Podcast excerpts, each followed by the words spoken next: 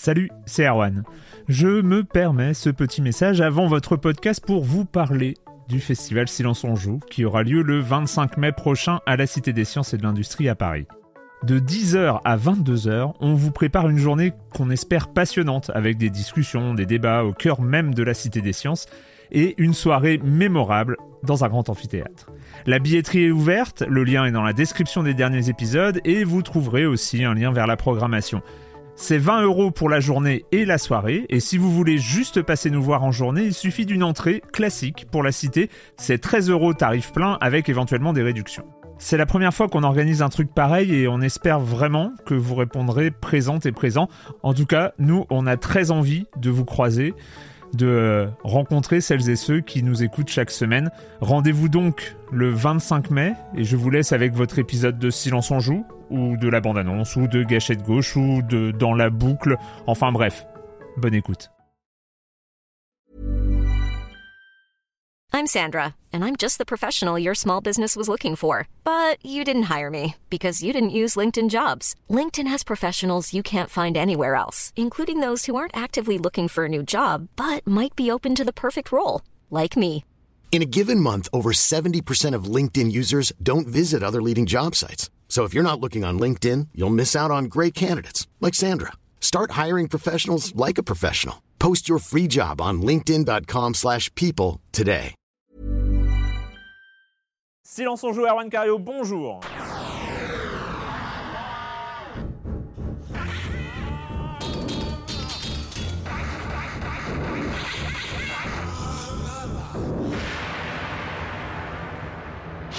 Au programme cette semaine, alors ah non, un petit truc avant au programme cette semaine quand même, parce que bon, je vais pas encore une fois me confondre en excuses. J'avais prévu cette émission il y a exactement une semaine, jour pour jour.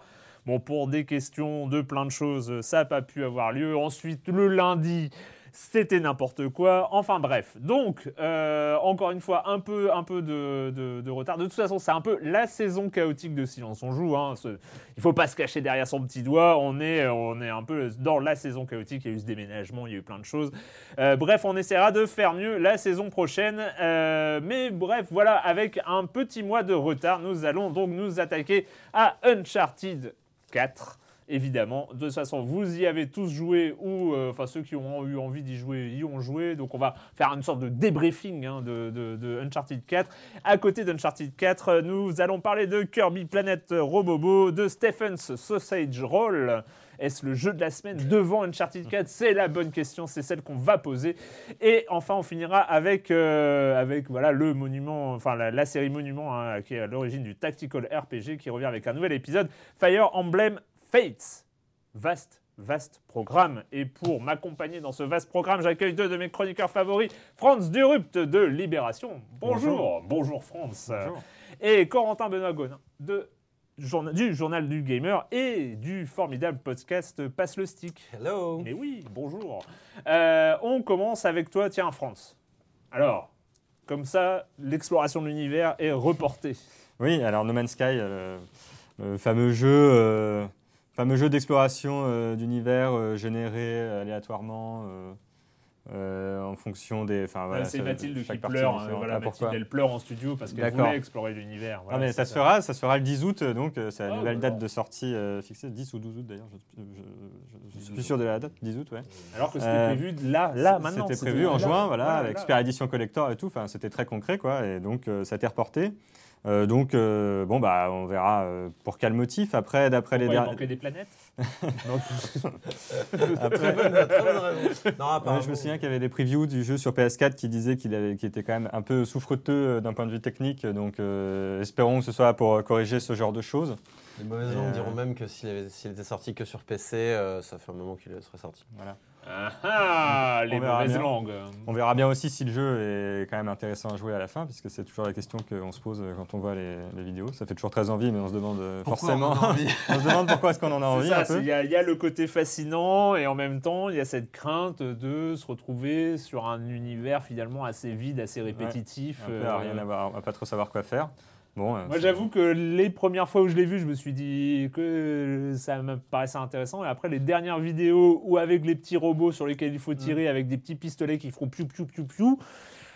Bah, euh, ouais, non. En fait, je crois que le vrai problème de ce jeu, c'est qu'il a changé d'ampleur en cours de développement, qu'il aurait dû sortir en tant que petit jeu euh, vraiment sympa, vaste, Ouais. euh, par euh, des moyens, on va dire, très malins, Mm. type euh, génération procédurelle d'univers et tout ça. Et au final, euh, Sony, on a fait une espèce de triple A euh, un peu par la force des choses. Ouais. Et maintenant, on a des attentes qui sont démesurées. J'ai j'ai peur qu'on qu'on ait un jeu vaste et vain et qu'on lui reproche un peu. quoi. Alors bah, justement, à propos à, à d'attentes démesurées, ces attentes expliquent euh, peut-être euh, une partie des réactions qui ont suivi euh, l'annonce du report. Ah oui. voilà, euh, comme on le sait, la, la communauté gaming est remplie de gens fous qui ne demandent qu'à qui ne demandent qu'à insulter et menacer de mort toutes les personnes qui tombent sous leur sous leurs yeux euh, qui, qui leur déplaisent. Et donc là, en l'occurrence, euh, il y a eu donc, les développeurs, évidemment, un peu à la Peter Molineux, en fait. hein, Mm. C'est-à-dire que je pense que vu l'am- vu l'ambition annoncée du jeu et l'attente qui suscite, euh, il y a un certain nombre de personnes qui n'ont pas supporté l'annonce du report, donc qui sont fendues de menaces de mort envers, euh, envers les développeurs, etc. Donc il y a eu un tweet assez rigolo d'un des créateurs euh, qui a dit on s'est mis en mode maman j'ai raté l'avion dans le studio, euh, machin. On euh, un euh, pillow fort. et également un journaliste de Kotaku aussi qui avait publié la news avant l'annonce officielle et donc euh, qui a eu droit à des menaces de mort euh, en direct ou sur Reddit euh, de gens qui disaient vous, vous, vous racontez n'importe quoi, c'est pas possible. C'est à cause de vous qu'on n'a rien. Voilà, enfin bref. Donc, bref, c'est toujours bien de voir que ces gens qui pleurnichent à longueur de temps sur le fait que leur média n'est pas reconnu à sa juste valeur, etc., font- toujours autant d'efforts pour, Ouais, pour le, pour le rendre plus pour avoir, pour avoir l'air un peu, un, un peu plus intelligent. Voilà. C'est- tristement banal, hein, euh, parce qu'il y avait déjà d'autres jeux euh, qui avaient euh, subi, enfin d'autres développeurs qui avaient subi des menaces de mort pour d'autres raisons. Enfin, je Mm. pense notamment aux développeurs de Call of Duty qui avaient eu le malheur de, de faire des rééquilibrages d'armes pour rendre le jeu plus amusant. Et ben, ils ont aussi c'est un pareil hein, c'est un problème quand même, hein, tout ça. C'est, euh, mais bon, ap- après c'est le, c'est peut-être les problèmes de gens qui ne se rendent pas compte que euh, balancer des menaces de mort sur Internet est passible euh, de pas mal de choses en justice. Donc, bah, peut-être qu'ils vont s'en rendre compte quand les policiers frapperont à la porte. hein, j'en sais rien. Et, et que voilà, c'est, c'est des, c'est des- c'est des choses complètement incroyables. Enfin. Mm. Après, je ne sais pas si ça s'arrangera un jour, ou, euh, parce que j'ai quand même pas l'impression que, euh, genre, dans la musique, bon, toi, je sais que tu as eu envie de menacer Radiohead de mort euh, plusieurs fois euh, parce qu'ils sortaient pas leur nouvel album, mais non, tu l'as pas fait. Tu vois, tu l'as pas fait, tu es un, tu un garçon civilisé, donc euh, non, mais j'ai pas l'impression que dans d'autres trucs où il y a hein. des fans quand même. Si, peut-être la pop culture au cinéma éventuellement. euh. Peut-être que si, peut-être que si J. Abrams avait complètement foiré le dernier Star Wars, euh, peut-être qu'il aurait eu droit. Et à- encore, et encore, Mm, enfin, c'est pas sûr. c'est. Bon, aussi, le dernier Ghostbuster nous a montré aussi des réactions Ah oui, si, un le peu dernier bizarres. Ghostbuster, hein. Ouais, Le dernier mais, là, il- là, il y a cette espèce de, de, de- de communauté commune de la, la, la, la, co- la pop Ouais, c'est les culture. geeks, euh, quoi, ouais, pop culture, entre guillemets, quoi. Bon, bref, ne nous attendons pas sur ces demeurés. Euh, Faire des menaces de mort, attention Corentin, Ouais. de ton côté, Euh, qu'est-ce qui se passe? Moi, c'est plus euh, économico-économique, euh, on va dire euh, business au business, puisque je vais vous parler de Steam. Business au business. Business au business. Ouais. Je vais parler de, B2B. de Steam Spy. Alors, Steam Spy, pour ceux qui ne connaissent pas, c'est une plateforme qui a été créée par monsieur Sergei Galionkin, je crois, si j'ai bien. écrit un peu à l'arrache. Mais en tout cas, il est, voilà, il- c'est une plateforme extrêmement bien euh, faite, puisqu'en fait, elle récupère l'API de Steam, enfin, elle récupère les API de Steam, et elle, euh, toutes les données de Steam arrivent sur cette plateforme, et grosso modo, on peut savoir qui joue à quoi quand, euh, de- sur les gros chiffres évidemment, Ouais. hein, euh, combien de personnes possèdent tel jeu, voilà, et me- même le nombre de, voilà, plein de sortent, stats, ouais. le nombre de Twitch sur tel jeu aussi. Enfin voilà, il y, y a vraiment pas mal de stats très très intéressantes. Et, et c'est vrai qu'en tant que journaliste jeux vidéo, euh, quand on a besoin de savoir si un jeu a marché, pas marché, euh, quelle est l'ampleur euh, d'un public pour tel type de jeu, on va voir sur Steam Spy, regarder ce que ça donne. Vu que, a priori, quand on joue sur PC, la grande majorité des gens sont sur Steam, en général, c'est assez représentatif.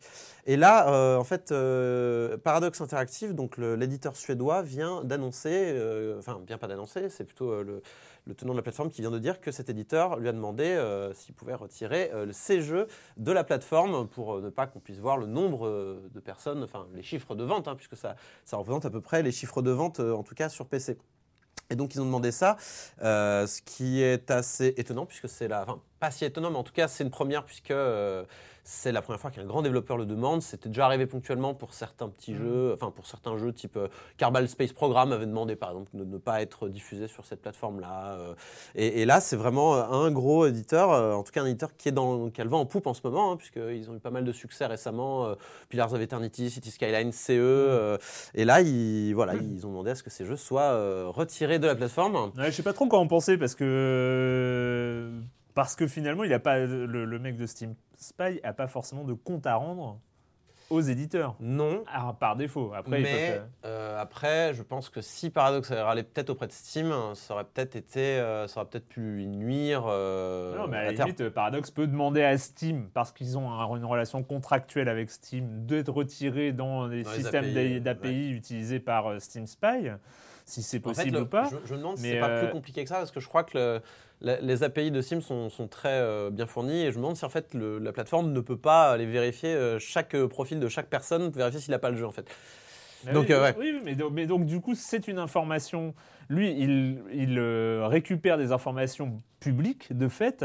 Et, euh, et il les, il, et il les compulse et pour faire en plus ses stats, ses graphes, ces choses comme ça, parce que c'est assez passionnant ce qui se passe sur Steam Mhm. Spy, par euh, le même système. Je ne sais pas si c'était lui, je crois que c'était avant, mais en utilisant ces, ces systèmes d'API et les jeux qui sont, qui sont présents sur les profils publics en fait des, des- des- des joueurs, c'est là où on avait découvert la proportion des gens qui ne jouaient pas aux jeux qu'ils avaient achetés et, et ce genre de choses.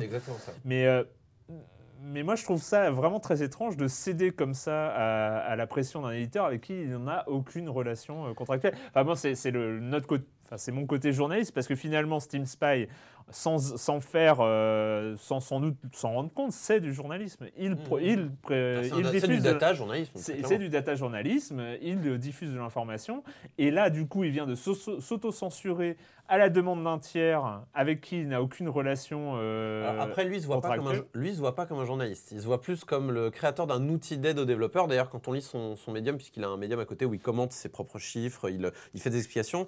Il explique que, euh, il donne plein d'explications, il donne plein d'outils aux développeurs, il donne des conseils. Il, est- il se voit plus comme un consultant en réalité euh, qu'un Rappelons, journaliste. ra- ra- rappelons que c'est euh, l'acte qui fait le journalisme et non pas la décision de l'être ou pas. Certes. Hein, euh, les On sait que certains blogueurs refusent l'étiquette journaliste pour continuer à accepter de manière un petit peu honteuse certains contrats avec des annonceurs. Ils n'ont pas le droit de le faire parce qu'ils font un travail journalistique et ce faisant, ils sont contraints de respecter une certaine éthique et de respecter la loi et tout ça. Donc, bah bon, là, c'est pas le cas, Ouais. je veux dire, mais c'est pas, euh, c'est bien joli de se dire, je fais pas de journaliste, je fais pas de journaliste. Non, à partir du moment où tu fais de l'information, où tu transmets de l'information, euh, censurer et s'auto-censurer, ça reste de la censure. C'est euh, quelque chose, moi, qui que je trouve assez gênant. Et on n'a pas trop d'explications, sinon peut-être, et c'est là, c'est là, disons que ça, ça, ça concorde bien euh, que en fait Paradox va rentrer en bourse et que peut-être il veut garder la primeur des informations de vente de jeux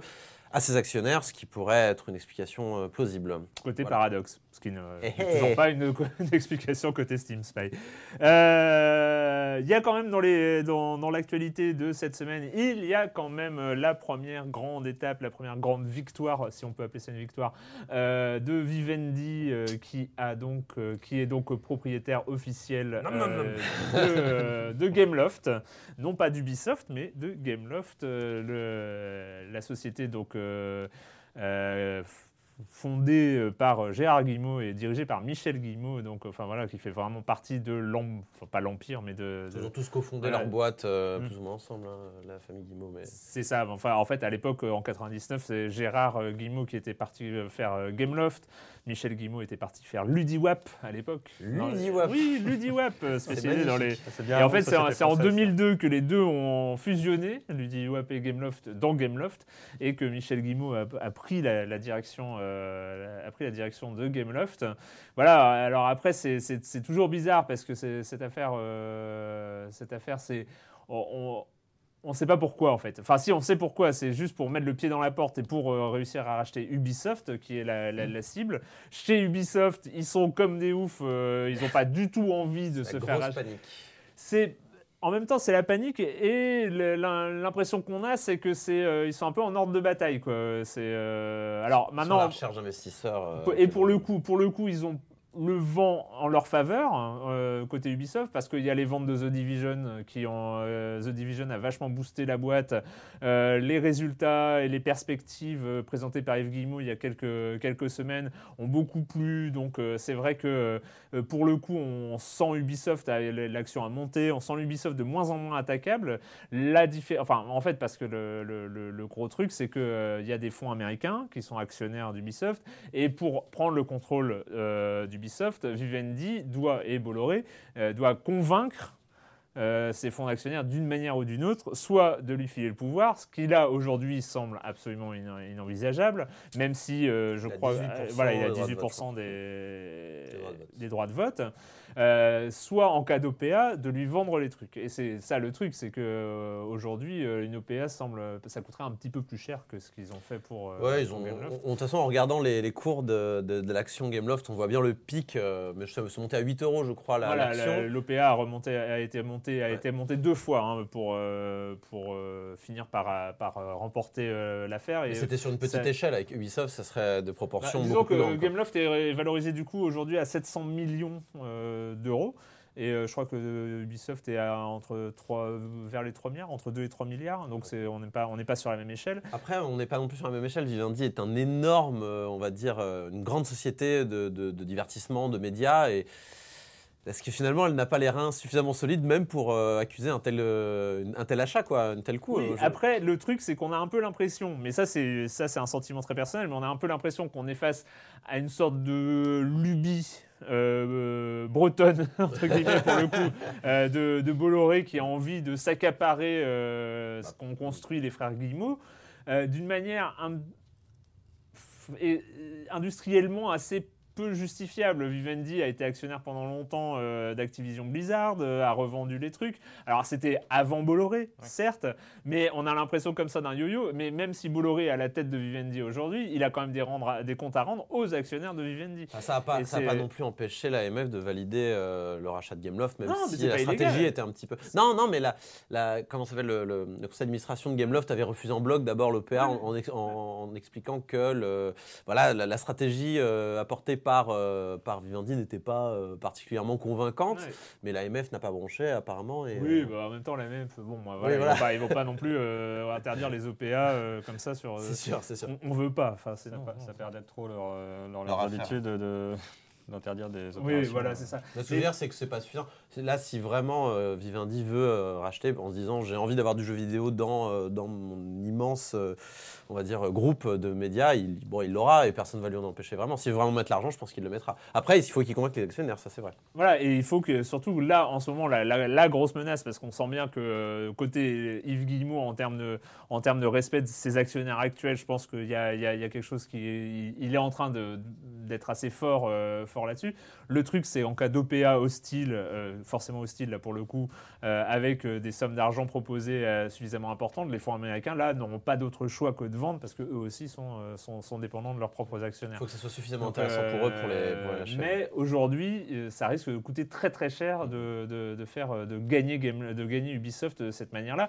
Après, côté Gameloft, c'est tou- c'est toujours un peu étrange parce qu'on quand on regarde la, la position de Gameloft aujourd'hui dans, dans l'univers du jeu mobile, bah, il est même s'il se targue qu'en nombre de jeux, en nombre de licences, en nombre de trucs, ils sont très hauts, on sait que c'est pas un leader, c'est pas un truc qui squatte les- le haut des classements de, euh, de, de l'App Store ou de Google Play. Ça, c'est euh, King ou Supercell ou, euh, ou euh, euh, d'autres acteurs qui le font.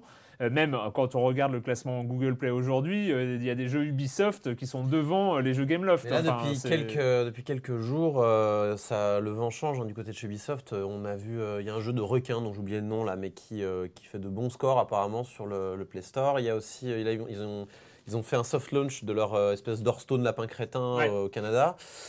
On va voir ce que ça va donner, mais à c'est des jeux sera- Ubisoft. Et c'est des jeux Ubisoft, Et voilà. Non, mais c'est ça où euh, le, le fait de racheter Gameloft aujourd'hui, euh, Gameloft, alors euh, Gameloft, attention, c'est Dungeon Hunter. Avez-vous joué à Dungeon Hunter? Non. C'est Modern Combat. C'est les mignons. Modern Combat, c'est Asphalt. Il n'y a pas les mignons aussi, je Si, que- et puis après, il y a les- les- les- la collection de licences à Ouais. perpète, euh, genre Les Mignons, Spider-Man, Captain America, machin.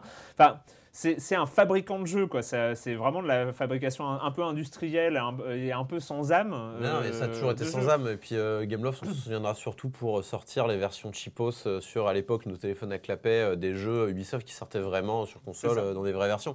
Après, euh, ça, au niveau du symbole, ça, ça fait quand même mal pour, pour la famille Guillemot. Euh, Ça reste un bastion qui tombe, quoi. C'est sûr, c'est sûr. Et d'ailleurs, Michel Guillemot a annoncé hein, sa, sa démission et va sans doute rejoindre Ubisoft pour- rejoindre Ubisoft le- pour le la enfin bref, on n'a pas fini d'entendre parler de cette affaire et euh, pas forcément pour le mieux, hein, parce que on, on voit. euh, c'est vrai aussi que historiquement, les gens les- qui ne sont pas des acteurs du jeu vidéo qui essayent euh, de, de s'accaparer le truc, Bah, c'est Ça- c'est pas la première fois que Vivendi euh, achète un, un Ah, groupe ouais, important. Activision. Il avait fait avec euh, Activision Blizzard. Euh, là, je crois qu'ils ont revendu leur dernière part, ça y est. Mais euh. Activision, il y avait cette indépendance. Enfin, c'est vrai qu'il y a, il y a- on sait que Bolloré n'est Bolloré. pas là pour euh, de Ouais. laisser son indépendance euh, aux choses qu'il rachète. Bolloré, Donc, généralement, quand il achète, c'est pas pour, euh, c'est pas pour. euh, c'est ouais, pas pour dire aux gens, euh, continuez à faire ce que vous voulez. Quoi. C'est ça.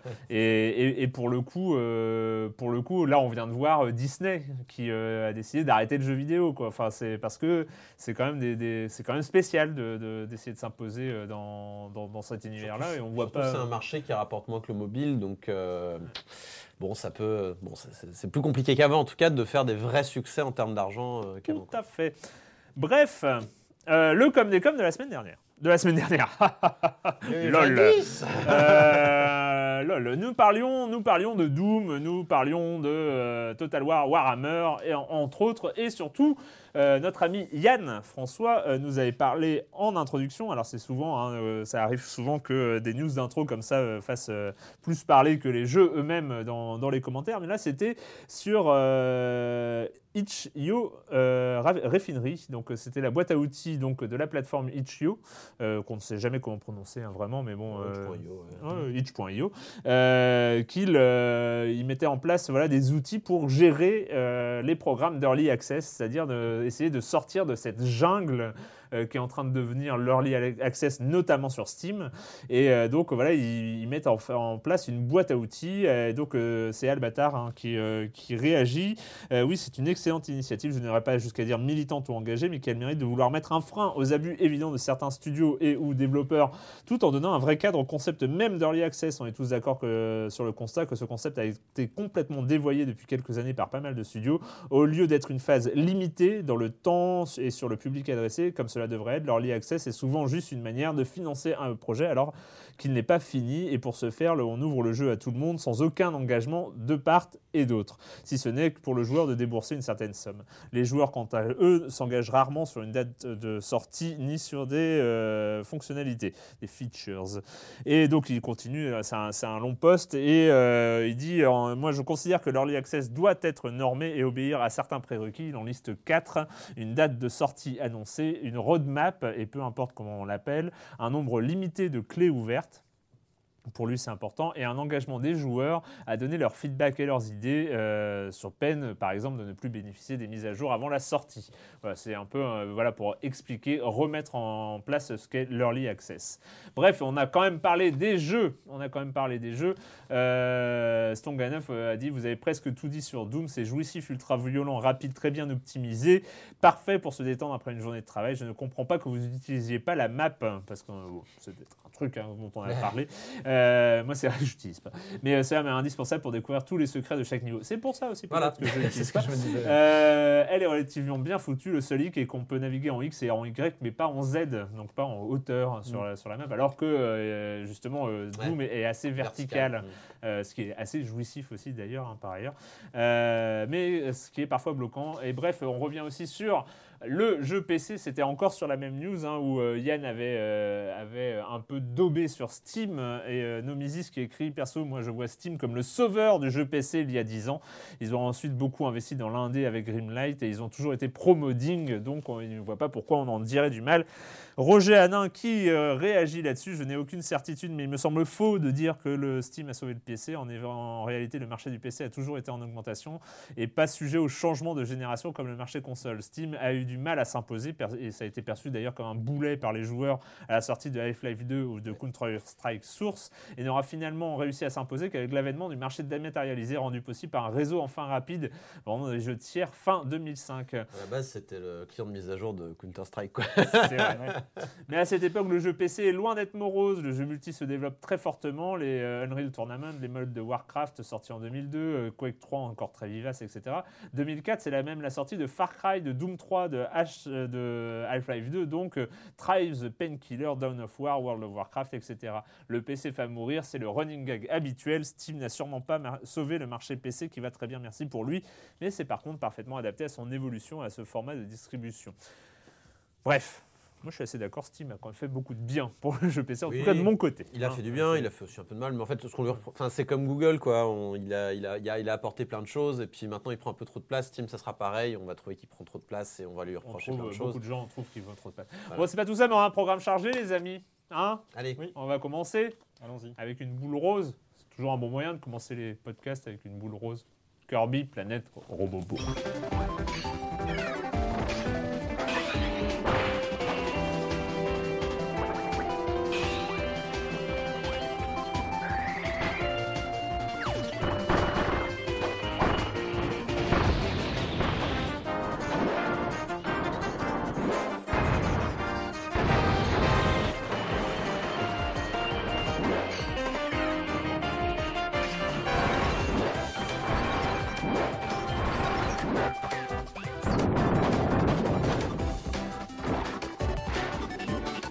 Kirby, Kirby qui euh, en a assez d'absorber les pouvoirs de ses amis, enfin ne trouve pas que c'est suffisant, il préfère aussi euh, aller dans des exosquelettes façon euh, Pat Labor, et, euh, ou presque. Et donc euh, voilà, maintenant il y a des gros robots dans Kirby. Et oui, parce que voilà, la vilaine, euh, vilain vaisseau extraterrestre arrive et euh, se plante dans euh, Starland, la planète de Kirby. Et comme d'habitude, Kirby fait la sieste pendant que tout, euh, tout fout le camp. Il se réveille, il voit que tout est mécanisé, la faune, la flore, et il décide de botter des culs, parce que c'est ce que Kirby fait quand il est vénère. Du coup, euh, bah, Kirby, euh, Planète Robobo, voilà, vous avez le pitch et tous les enjeux, toujours bien. Moi, je toujours les ça- enjeux géopolitiques de Je Kirby. trouve ça toujours bien de commencer un jeu Nintendo en parlant du scénario. Ça prend 10 secondes et Et après on n'en parle plus. Voilà, ça c'est fait. Non, faut rien attendre du scénario et c'est pas, on en, C'est- on attend- rien de toute façon. Et euh, puisque voilà, Kirby, c'est toujours euh, ce classique de la plateforme, euh, principalement portable, même s'il y a eu quelques épisodes notables de consoles de salon. Et euh, en l'occurrence, Kirby Planet Robobo reprend alors là exactement le même moteur que Kirby Triple Deluxe qui était sorti en 2014, il me semble, sur 3DS également, et qui était bien, qui était vachement bien. J'adore toujours le titre euh, Kirby Triple Deluxe. Ah, c'est toujours- je pense le titre le plus, le, le titre le plus rigolo qu'on pouvait trouver pour un Kirby. quoi. C'est toujours des noms, euh, euh, de toute façon, Superstar Ultra, euh, c'est toujours des noms incroyables, ça. Kirby. Et donc, euh, donc là, voilà, ça reprend le même moteur, la même physique. euh, la plupart des transformations euh, qu'on avait vues dans euh, euh, Triple Deluxe sont de retour. Et, euh, et c'est pas du tout un mal. C'est voilà, ces derniers temps, Nintendo on leur a reproché de faire pas mal de recyclage avec leur euh, avec leur licence. On avait eu euh, The Triforce Heroes qui voilà reprenait le moteur de Link Between Worlds. Et bon, pour un résultat, on va dire, moi j'ai trouvé amusant, mais je peux comp- c'est pas le chef-d'œuvre quoi. C'est clairement pas le chef-d'œuvre. Euh, on a eu aussi euh, Happy Home Designer du côté de chez Animal Crossing où ils ont repris euh, le moteur de New Leaf qui était clairement pas bon. Enfin, à mon sens, qui était vraiment. Ah, ça, restait bon dans le sens où il y avait déjà plein de contenu parce qu'il avait été repompé de, New Leaf, mais ça restait super faible et c'était super feignant. Là, pour ce Kirby, c'est du bon, c'est du recyclage, mais tout ce qui était important a été sauvegardé, c'est-à-dire le côté. Enfin, il y a un mème qui traîne sur internet, c'est Kirby is fucking pissed et on le voit, il défonce tout. Et euh, ouais, en effet, Kirby défonce tout et c'est cool. Euh, et, euh, et, et on garde ce même dynamisme, cette même fraîcheur qu'on avait dans Triple Deluxe. Et comme, comme tu le disais, la différence, c'est les robots. Alors, ça peut être du côté des ennemis. Certains ennemis qu'on connaît bien habituellement, type Waddle Dee, pour donner un exemple, c'est les, les- les petits gars avec leurs petites lances. Des fois, ils sont tout contents. Et là, bah, ils sont mécanisés et ils sont dans des petits exosquelettes. J'avoue que j'ai une relation assez lointaine avec Kirby. hein. Euh, Je regarde Waddle Dee, bien sûr, tu connais Waddle Dee. Ouais, hein, oui, oui, oui, oui. Oui, sûrement, sûrement, sûrement que j'ai déjà croisé. J'ai déjà joué à des Kirby. hein, Eh oui. attention, attention, mais j'avoue que voilà, j'ai une relation euh, lointaine. Voilà, lointaine. C'est, Bah, après, c'est pas une licence, euh, c'est pas la licence phare de Nintendo non plus, mais, euh, mais pour moi, ça reste Ah, une quand même, licence en, ter- en termes de nombre de jeux, de régularité dans les, dans les, dans les sorties, c'est quand plutôt- même. et puis plutôt qualitatif dans l'ensemble, à part éventuellement le dernier qui sorti sur Wii U qui était pas ouf. on a quand même des, des bonnes qualités dans les Kirby. Bref, je continue. Donc, le- on a des robots partout, et y compris Kirby qui, donc comme tu l'as dit, va pouvoir aspirer comme d'habitude ses adversaires pour absorber leur pouvoir et les réutiliser contre eux. Euh, mais il va pouvoir également monter dans sa petite euh, machine, dans son petit robot, dans son petit exosquelette, euh, qui voilà, met des gros pattes, des grosses patates comme ça, et qui également peut absorber les ennemis. Et en fait, l'une des nouveautés vraiment intéressantes de ce Kirby Planète Robobo, c'est que chaque pouvoir, enfin, il y a un certain nombre de pouvoirs qui, sera, qui, sera, qui seront accessibles avec ce robot, qui ont une version avec juste Kirby tout nu et une version avec Kirby dans son exosquelette. Donc par exemple, là, je sais pas, euh, prenons un exemple, le parasol. D'habitude, on- donc Kirby peut avoir un parasol s'il absorbe un ennemi avec un parasol. Donc il met des petits coups de parasol quand il est tout nu. Puis dans son exosquelette, il obtient deux euh, hélices en fait. Il s'en sort en hélicoptère. Voilà, ce genre de choses. Donc, euh, et, et il peut manipuler le- des courants d'air ou des choses comme ça pour résoudre des énigmes. Donc même d'un point de vue de level design, c'est intéressant. Euh, et euh, en fait, ce qui est vachement paradoxal avec ce Kirby, c'est que les, le- si vous connaissez pas Kirby, en fait, vous avez souvent des petits secrets qui sont cachés. Kirby est surpuissant, c'est le principe, à part contre les boss, mais gros dans l'ensemble, vous allez, vous avoir du mal à mourir dans Kirby, parce que d'une part, il vole, donc vous n'allez pas tomber dans les trous, et deuxième part, il est souvent très puissant par rapport aux ennemis qui croisent. Mais en fait, souvent, la difficulté, ou en tout cas la subtilité de Kirby, c'est dans le level design. Euh, si vous cassez tout, vous allez passer à côté de plein de secrets, parce qu'il y a des choses qu'il faut pas casser, il y a des choses qu'il faut casser. Ou alors, il y a des choses qu'il faut casser dans un certain ordre, ou alors, euh, il faut passer par certains endroits qui sont un peu planqués, tout ça. Ou alors il faut avoir certains bons euh, pouvoirs à certains bons endroits pour pouvoir accéder à certaines zones qui voilà.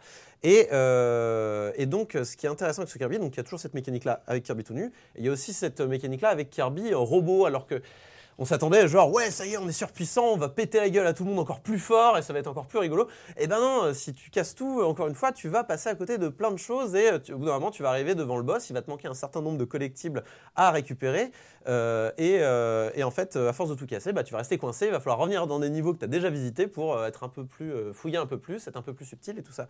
Et, ce robot finalement n'est pas juste un moyen pour Kirby d'être surpuissant puisqu'il peut dévisser, il peut dévisser des, vis pour bouger des mécanismes ou, dé- ou démonter des structures métalliques ou tout ça. Il a aussi, il peut avoir, il peut bouger des écrous pour pour faire tourner des plateformes, pour jouer sur les perspectives comme on pouvait le faire déjà dans Triple Deluxe à l'époque. On peut passer d'un en fait plan à l'autre, Ouais. on peut passer euh, de l'avant vers l'arrière de l'écran. Euh, et en fait, ça permet euh, de, de varier encore plus les énigmes, euh, puisque en fait, on va, euh, par exemple, on va, on va par exemple bou- bouger des camions pour monter sur euh, un endroit, dévisser un Uncharted. écrou, euh, Hein Comme dans Uncharted. un peu comme dans Uncharted, dévisser un on, écrou pour on va en parler.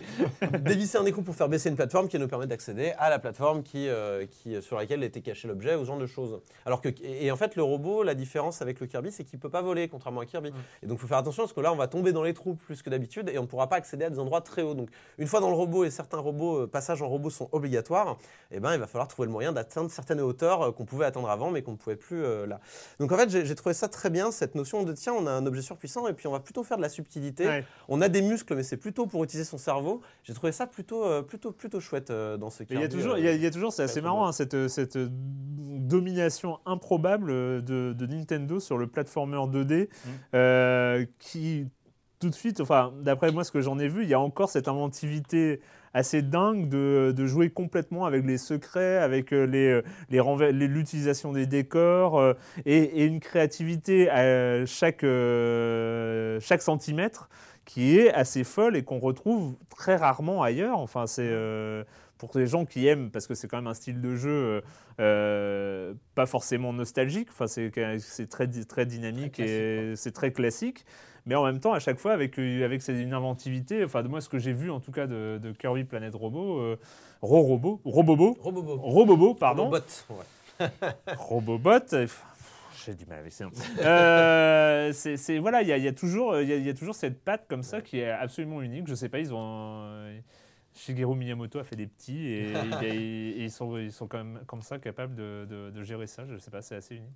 Bah après, euh, c'est vrai que Nintendo a toujours eu ce petit côté-là, euh, un niveau, une idée euh, dans tous ces jeux de plateforme. Je crois que le- l'épiphanie de ça, c'était euh, Super Mario 3D World et, euh, Galaxy euh, 2 surtout. hein. Galaxy 2 aussi. Oui, oui, Ouais, non, mais c'est voilà, 2. c'est ouais, toute cette période-là. Et aussi euh, Donkey Kong Country euh, Tropical Freeze. Alors là, ouais. c'était euh, Retro Studio, mais, euh, mais vraiment, c'était euh, une, un- une idée, un niveau à chaque fois. On, on arrive à être étonné jusqu'à la fin du Ouais. jeu. Euh, voilà. Alors là, c'est un peu moins le cas dans ce Kirby-là, puisque comme je l'ai dit au début, c'est vraiment, euh, pour le coup, euh, c'est vraiment un vrai recyclage, un bon recyclage, mais quand même un recyclage de Triple Deluxe.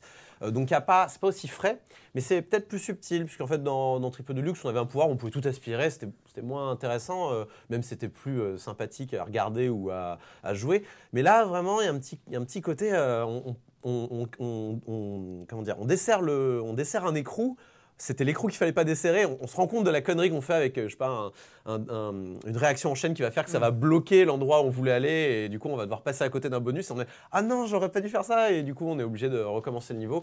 Enfin voilà, c'est euh, euh, bien. C'est un petit jeu qui est, qui, qui, qui est, euh, qui est de très bonne facture. Signé Al Laboratory. Al Laboratory, hein, bah, qui s'occupe de Kirby. Les, les historiques de Kirby euh, depuis euh, Satoru Iwata. Et euh, ouais, si on peut leur reprocher les choses, donc c'est peut-être ce manque de fraîcheur. C'est peut-être un peu facile, mais après tout, est-ce que c'est pas plus mal pour viser des populations plus jeunes ou euh, pas forcément habituées à des jeux de plateforme extrêmement difficiles? Il y, a un- il y a plein de jeux de plateforme difficiles. Celui-là, il est un peu plus simple.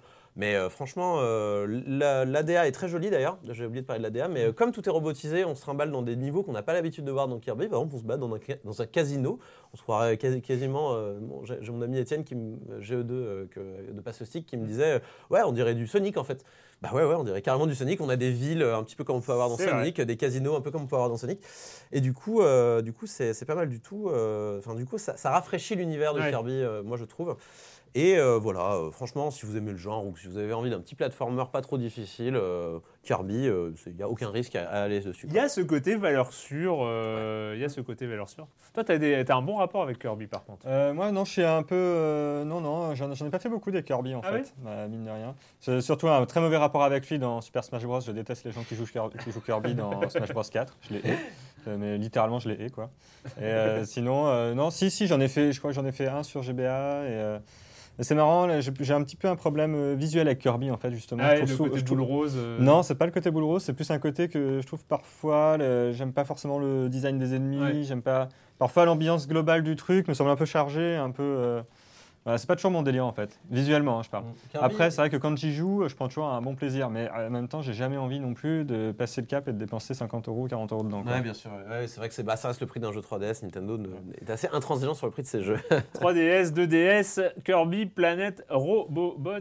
Allez, on va faire, on va, on va enfin faire ce débrief parce que quand même, hein, quand même, depuis le temps qu'on l'attend, qu'il a été reporté, que euh, voilà, par euh, à cause de- des choses diverses et variées, on n'en a pas parlé au moment de sa sortie. Bah, il fallait qu'on ait le temps et puis après, bon, voilà, ça s'est un peu décalé. Bref, le retour de Nathan Drake dans Uncharted 4. So, are you ready to seek your fortune? Where is the artifact? I made a promise that I was done with this life. How long have we been chasing this thing? Long time. Real long time. Just you and me. no offense to these guys, but they don't get it. If you're done lying to me, then you should stop lying to yourself. The biggest pirate treasure of all time is within our grasp. Watch out! Look, Nate, I'm gonna make you a one-time offer. Drop everything. Go home. Live your life.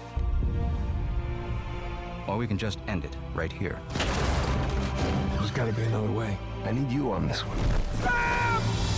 Le retour de Nathan Drake avec euh, cette fois-ci son grand frère Sam hein, qui arrive pour euh, qu'il reparte à l'aventure. Mais je vais trop vite, mais je vais trop vite. Déjà là, je vais trop vite. J'ai passé des étapes parce que ça, ce serait éviter de parler du début du jeu. Euh, mais est-ce qu'on est ferait le est-ce qu'on fait le chose les, les trucs? On n'a pas trop préparé comme ça, donc est-ce qu'on fait le truc de manière chronologique? Peut-être pas, peut-être pas. Mais d'abord, France, les impressions à ce moment-là, euh, peut-être des impressions Franck, Peux-tu générales. nous révéler la fin du jeu Voilà, l'épilogue. Commençons par l'épilogue. Ah, la, la mort de Nathan Drake, euh, euh, Non, ça va, je rigole. euh. Euh, non, mais déjà, les, comment est-ce qu'on aborde, comment est-ce qu'on aborde un, un Uncharted? C'est pas quand même un, un jeu comme les autres. euh, voilà, les, ça a été le jeu qui a euh, qui a rythmé comme la, la vie de la PlayStation 3 euh, en à fait, 2007, 2009, 2011 avec les trois premiers épisodes, Mm. cette euh, trilogie euh, magnifique, hein, voilà, qui a, qui a quand même posé les galons de quelque chose dans, dans l'histoire de la PlayStation 3. Et cinq ans plus tard, 2016, voilà ce, quatrième épisode. comment est-ce qu'on aborde un Uncharted Avec euh, espérances Qu'est-ce qu'on attend d'un Uncharted? Bah, euh, moi, personnellement, j'ai bien aimé les Uncharted de la PS3. Après, ça Uncharted, Ouais. pardon, ouais, bon, euh, voilà. Mettons-nous d'accord, on va dire Uncharted. On va dire Voilà. Uncharted, il paraît qu'il faut dire Uncharted. Ouais. Uncharted. Comme ça. donc. On va quand même le franciser un peu parce que voilà. Mais, Ouais, euh, Uncharted. Pas trop. Donc Uncharted. Ouais, moi, Uncharted, si on francise vraiment jusqu'au bout. Uncharted, c'est rigolo parce que moi, c'est des jeux, euh, je les ai fait en retard hein, sur PS3. J'ai acheté la PS3 en retard, donc j'ai rattrapé les Uncharted en retard aussi en 2013, quoi. Et euh, voilà, c'est des jeux que j'ai euh, appréciés. Mais après, ils m'ont fait un sentiment de décalage un peu dans les mécaniques de jeu. Quoi. Déjà à l'époque, je trouvais qu'il y avait ce sentiment-là. Donc moi, la façon dont j'ai abordé ce Uncharted 4, parce qu'on va revenir sur ces mécaniques de jeu et tout, la, la- la façon dont je l'ai abordé, c'était en me disant, bon, euh, les, mécaniques qui me semblaient un peu usées de Uncharted, donc à savoir euh, des phases de réflexion pas hyper creusées, des phases de plateforme que je trouvais pas non plus, euh, l'escalade, comme tout est à peu près automatisé, qu'on tombe jamais, que tout est prévu, les corniches qui tombent, c'est prévu, tout est prévu, et les gunfights que je trouvais trop nombreux, abusés et pas avec un feeling fabuleux non plus dedans. Je résume vraiment un grand trait, on pourra y revenir. hein. Mais donc du coup, ça c'était les, choses qui m'avaient un peu empêché de prendre un grand plaisir sur les Uncharted de la PS3. Et après, j'avais été assez agréablement surpris par euh, The Last of Us, qui je Mm. trouvais corrigeait un certain nombre des défauts que je trouvais dans les Uncharted justement. Bon, en, a- en adoptant un cadre plus réaliste, etc. Ouais. Et comme ce Uncharted 4 arrivait avec un des auteurs de The Last of Us, euh, Neil Druckmann, enfin même les deux auteurs de The Last of Us, hein, euh, et aussi, alors bon, ils ont présenté ça en mode euh, on met euh, une photo de Nathan Drake, l'air sombre, euh, la- le titre c'est A Thief's End, la fin d'un voleur, donc on se dit ça y est, c'est le dernier épisode, c'est crépusculaire, il est dans la nuit, machin, machin. Et donc ils, ils ont fait, ils ont fait peser une ambiance dramatique sur le jeu dans, dans- dans le teasing et tout. Donc on se disait, bon, ça va être un truc un peu genre mi The Last of Us, mi Uncharted, du Uncharted Mm. un peu assombri et tout. Et au final, du coup, on se retrouve avec un jeu, pour schématiser, qu'effectivement on retrouve bien les progrès, les avancées narratives apportées par The Last of Us en matière d'approfondissement psychologique des personnages et tout. euh, euh, voilà, mise en scène des cinématiques, euh, ce- ce- ce- ce- cette transition parfaite entre, entre les cinématiques et les phases de jeu, etc. En revanche, au niveau des mécaniques de jeu, on a l'impression qu'il n'y a eu absolument aucune remise en question de euh, ce qui était fait avant. Voire, et moi j'ai même l'impression d'une régression par rapport à The Last of Us, c'est-à-dire un retour, euh, retour à la case départ euh, sur euh, tous les défauts que j'ai cités auparavant. Là. Voilà. Euh, Ça, c'est un peu l'avis général. Donc, Ouais. En fait, j'attendais plus. En fait, je pense pas qu'il y avait forcément plus à attendre d'Uncharted parce qu'en en fait, il remplit parfaitement son contrat d'Uncharted. Mais vu les ambitions affichées par le studio, je m'attendais pas à ce que ce soit aussi euh, basique à la fin. Quoi. Et pourtant, et pourtant euh, pendant quelques heures, pendant quelques heures, on y croit. On- Ouais, ouais. pendant quelques heures, on a même l'impression d'être devant un ovni. Enfin, moi, ça a été vraiment mon, mon- mon sentiment. Uncharted, euh, Uncharted, oh, je vais y arriver. Euh, on va pas, on va pas s'attarder là-dessus. hein. Si je redis Uncharted, je vais Ah pas non, me corriger. Tu hein. t'es corrigé Euh, tout seul. Moi, ouais, je suis poli, je te voilà, laisse dire voilà. ce que tu veux. Euh, les, les premières heures de, de- de cet épisode sont absolument dingues. Moi, j'ai eu vraiment l'impression de jouer à un truc unique. Mm. Que ce soit en termes narratifs, que ce soit en termes de, de, surprise, de, on joue euh, Nathan Drake jeune, euh, ensuite il y a euh, euh, un passage euh, d'exploration euh, aquatique. On ne va pas tout dire évidemment euh, parce qu'il y a peut-être euh, parmi vous, euh, parmi les auditeurs, des gens qui joueront peut-être quand ce sera moins cher, hein, un peu comme toi qui rattraperont leur, euh, temps. En même temps, ils auront oublié ce podcast d'ici là. Mais euh, et il y a, il y a une phase de- parce que voilà, au début, Nathan Drake s'est rangé. Voilà. Il s'est rangé, euh, ça suffit, euh, ça Ouais, suffit d'aller partir hein. à la recherche des trésors à l'autre bout du monde. impôts, euh, On est effectivement dans le cliché euh, de l'aventurier rangé. Ouais. Euh, D'ailleurs, c'est vrai que là, pour le coup, euh, Naughty Dog, c'est pas la seule fois hein, de- du jeu, se vautre allègrement dans tous les clichés du film Oui. d'aventure euh, Après, classique. hein, d'autres diront que ce sont des archétypes euh, du, du genre auquel se rattache Uncharted, etc. Et, On peut le et ils ont droit, on et peut le ils ont le droit on à une position aussi, largement Moi, ça me défendable. choque- Et, moi, ça me et- choque et- pas. et Non, non, c'est pas effectivement, choquant, c'est une, pas choquant. une fois qu'on y est, c'est Mm. plus qu'on prend du recul, on se dit bon, c'est vrai que les situations sont déjà vues, mais dans un jeu vidéo de cette ampleur, avec cette qualité absolument incroyable de mise en scène, euh, d'attention portée au cadrage, d'attention portée à, à- à cette transition euh, jeu, euh, scène, scène filmée, enfin scène euh, cinématique. Enfin voilà, une sorte de, de- de perfection comme ça, euh, ludique, euh, de, de tous les instants, et de perfection graphique aussi, parce que c'est quand même ce qui, ce qui saute à la gueule dans, dans, dans, dans les, premières, dans les premières minutes et dans les premières heures de jeu. C'est tout le long là- du jeu. hein. Et tout le long du jeu le d'ailleurs. hein, Ah, Alors moi, alors vraiment, je pose des questions en tant que gros béotien d'Uncharted, mais pour moi, C'est un j'ai jeu d'aventure. hein. Mais C'est un jeu d'aventure. Ça, c'est sur euh, Sony, c'est ça c'est sûr. Euh, le- le- le- pour, pour moi, j'ai toujours vu Uncharted comme un espèce de, de gros film d'action, euh, d'aventure sympathique, euh, divertissement, grand public, euh, tout ça, euh, avec de très bonnes factures, un peu comme pourrait l'être, je sais pas, un Avengers 1 ou. euh, ou euh, enfin, vraiment, pour, tu parlais de, de- de l'aspect un petit peu, peut-être un peu plus euh, bourrin ou euh, en Mm. tout cas euh, action, euh, alors que The Last of Us c'était un petit peu plus subtil. En même Ouais. temps, The Last of Us c'était peut-être plus de l'infiltration dû au côté survie de la chose. Uncharted, c'est plus le côté, allez, pam pam boum, vas-y, euh, fais-leur Ouais, ils, ont mis cracher. ils ont mis de l'infiltration dans Uncharted Ouais. 4, hein, mais euh, bon, c'est de l'infiltration. Enfin, pour, pour moi, ça va avec Extraordinaire, le, ça va avec le genre Uncharted, quoi. Donc, euh, bon, ouais, je m'attends, Oui. je m'attends à des gros clichés, quoi. ouais, ouais. En Oui. fait, je pense qu'il est temps d'interroger le genre Uncharted. En Ouais, fait. voilà. Euh, c'est ça le truc. Il faut pas oublier que euh, le jeu vidéo a un peu plus de 40 ans. Le premier Uncharted, ça fait 10 ans. Donc on a, on a pratiquement passé le quart de la vie du jeu vidéo quand même avec Uncharted. Donc il y a un moment aussi où on peut, on est en 2016, on peut remettre en question euh, ces, euh, ces standards de, euh, du pop action game comme euh, se plaisent à le, à le définir euh, les gens de Naughty Dog. Euh, parce que, euh, parce que voilà, c'est- quelque chose qu'on peut interroger et surtout qui, qui, est, euh, qui peut être perçu en tout cas comme, un, comme une, euh, une, Quelque chose de dommage, quoi. une dissonance. Euh, utilisons, utilisons les gros. Mais bref, non, je voulais juste quand même terminer sur cette introduction.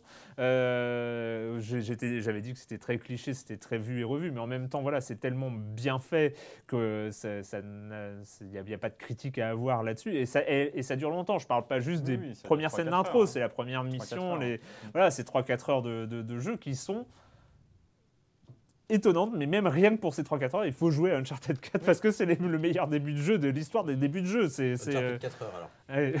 non, mais sa même, aussi, et même après, ouais. même si, de toute façon, même si on va être critique parce que parce qu'il faut l'être et que- et qu'on a envie de l'être euh, en, en- en sortant du jeu, euh, ça n'enlève rien à, à, à- à cette, à cette impression de, de vivre et de jouer un truc complètement dingue de bout en bout avec des situations. C'est euh, de toute façon c'est c'est aussi ce qui, peut être euh, propice à la, à la critique, c'est que c'est qu'on est, on est sur, euh, sur de- du jeu de moments mémorables. Oui. Il n'y a que des moments mémorables dans Uncharted 4. Finalement, on se souvient de rien. Je surtout de la Euh, 56e corniche. euh, en- Non, mais c'est- c'est- c'est- on, on est comme ça, euh, on est sur euh, du, du roller coaster euh, d'adrénaline, de, euh, de, de- sentiments, d'émotions euh, diverses et variées qui ne s'arrêtent pas. Et si, ils s'arrêtent au moment où il faut tuer. euh, Je t'arrête, j'en sais rien. je- T'allais dire une bêtise, je... Non, mais où il faut, non, non, mais où il faut tuer tout le monde. Enfin, tuer et- 56 ah, il faut ça tuer va. 56 bonshommes qui débarquent par derrière, par devant et par les Ah, côtés. Pour moi, peur. ça a été, euh, ça a été d'ailleurs la rupture euh, au bout de ces euh, 4 heures, 3-4 heures de jeu. Arrive le premier moment euh, où euh, on se retrouve face à euh, les légions euh, de gardes armés et, euh, et voilà. Et là, ça Ouais. commence et euh, c'est c'est là où le problème commence. D'ailleurs, moi, du coup, euh, pour dire quand même que c'est quand même un jeu que je trouve euh, euh, tout à fait aimable, moi, le- c'est pas, c'est pendant le jeu, en fait, c'est pendant le jeu que je voulais, le- que, que je l'ai détesté, mais quand je- une fois que je l'ai fini, l'épilogue est tellement bon, il est à la hauteur du début, que euh, à nouveau, c'était un tour de force qui m'a quasiment emporté, quoi. Donc du coup, j'ai fini le jeu. Après l'avoir fini, j'étais euh, beaucoup moins sévère que pendant que j'y jouais. Ouais. Donc en fait, euh, il y a, il y a- il y a- il y a- en fait, il y a un début, une fin, et entre les deux, là, je trouve c'est vraiment, je trouve c'est vraiment, euh, c'est vraiment pas, enfin, je trouve que c'est difficilement acceptable en fait en 2016 parce que le, voilà, bon alors voilà, ces séquences de tuerie. Moi, je comprends pas que, je comprends pas qu'on soit encore euh, dans, ce rapport permanent, euh, cette interaction permanente qui consiste à, tirer sur plein de gens dans un jeu d'aventure où le type est présenté comme un bonhomme sympathique et cool. Et voilà. Et en plus, ce qui est vraiment paradoxal, c'est que justement, ils enrichissent beaucoup. Moi, Nathan Drake, c'est un personnage que j'ai jamais aimé. J'ai jamais trouvé que ce bonhomme était intéressant. Euh, Dans les Uncharted sur PS3, je le trouvais pas intéressant. Je trouvais pas ses intrigues intéressantes Mm. et tout. Et là, justement, au début du jeu, ils arrivent un peu, tout d'un coup, même pour moi qui n'ai jamais eu d'attachement à ce, ce type, À lui donner une ils, humanité, ils arrivent à lui donner un truc, à lui donner une consistance ouais. Qui, qui me- qui me fait me dire, ça y est, j'accroche. Euh, voilà, je- je- ça y est, c'est un gros cliché et tout. Le mec, il est rangé des voitures, machin. C'est un gros cliché, j'en suis conscient. Mais c'est le mec mais- cool et avec, avec cette nostalgie dans le regard. Voilà.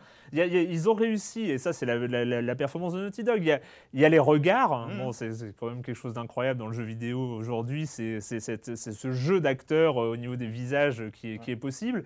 Et il y a quelque chose dans le regard de, de Nathan Drake dans les, dans, dans- dans les premières heures de jeu, cette, voilà, cette nostalgie du, du Ouais, temps ouais. passé, euh, qui, et il joue là-dessus, il joue sur ce, ce- sur ce truc un peu intérieur, cette, euh, Mhm. ce, truc qu'on sent qu'il essaye, de, qu'il essaye de garder bien profond et qu'il ne veut pas avoir ressortir.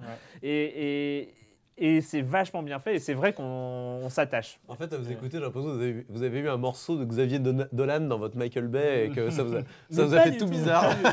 euh, c'est peut-être plutôt euh, du Michael Bay, c'est plutôt l'introduction de Michael Bay dans un truc qui se présentait comme euh, du Xavier Dolan au départ. Ah, c'est plutôt le sens inverse. Tu- Parce que je me demande s'il n'y a pas, faudrait pas s'interroger aussi sur les attentes que. Oui, non, mais il y, avait, a- euh, il y a les questions d'attente, bien sûr. Mais ce que je veux dire, c'est que le. En fait, je trouve que, le, je trouve que ce qui était acceptable avant, quand euh, le personnage était encore relativement désincarné et tout, euh, pour moi, ne l'est plus maintenant, quoi. Parce que, hmm.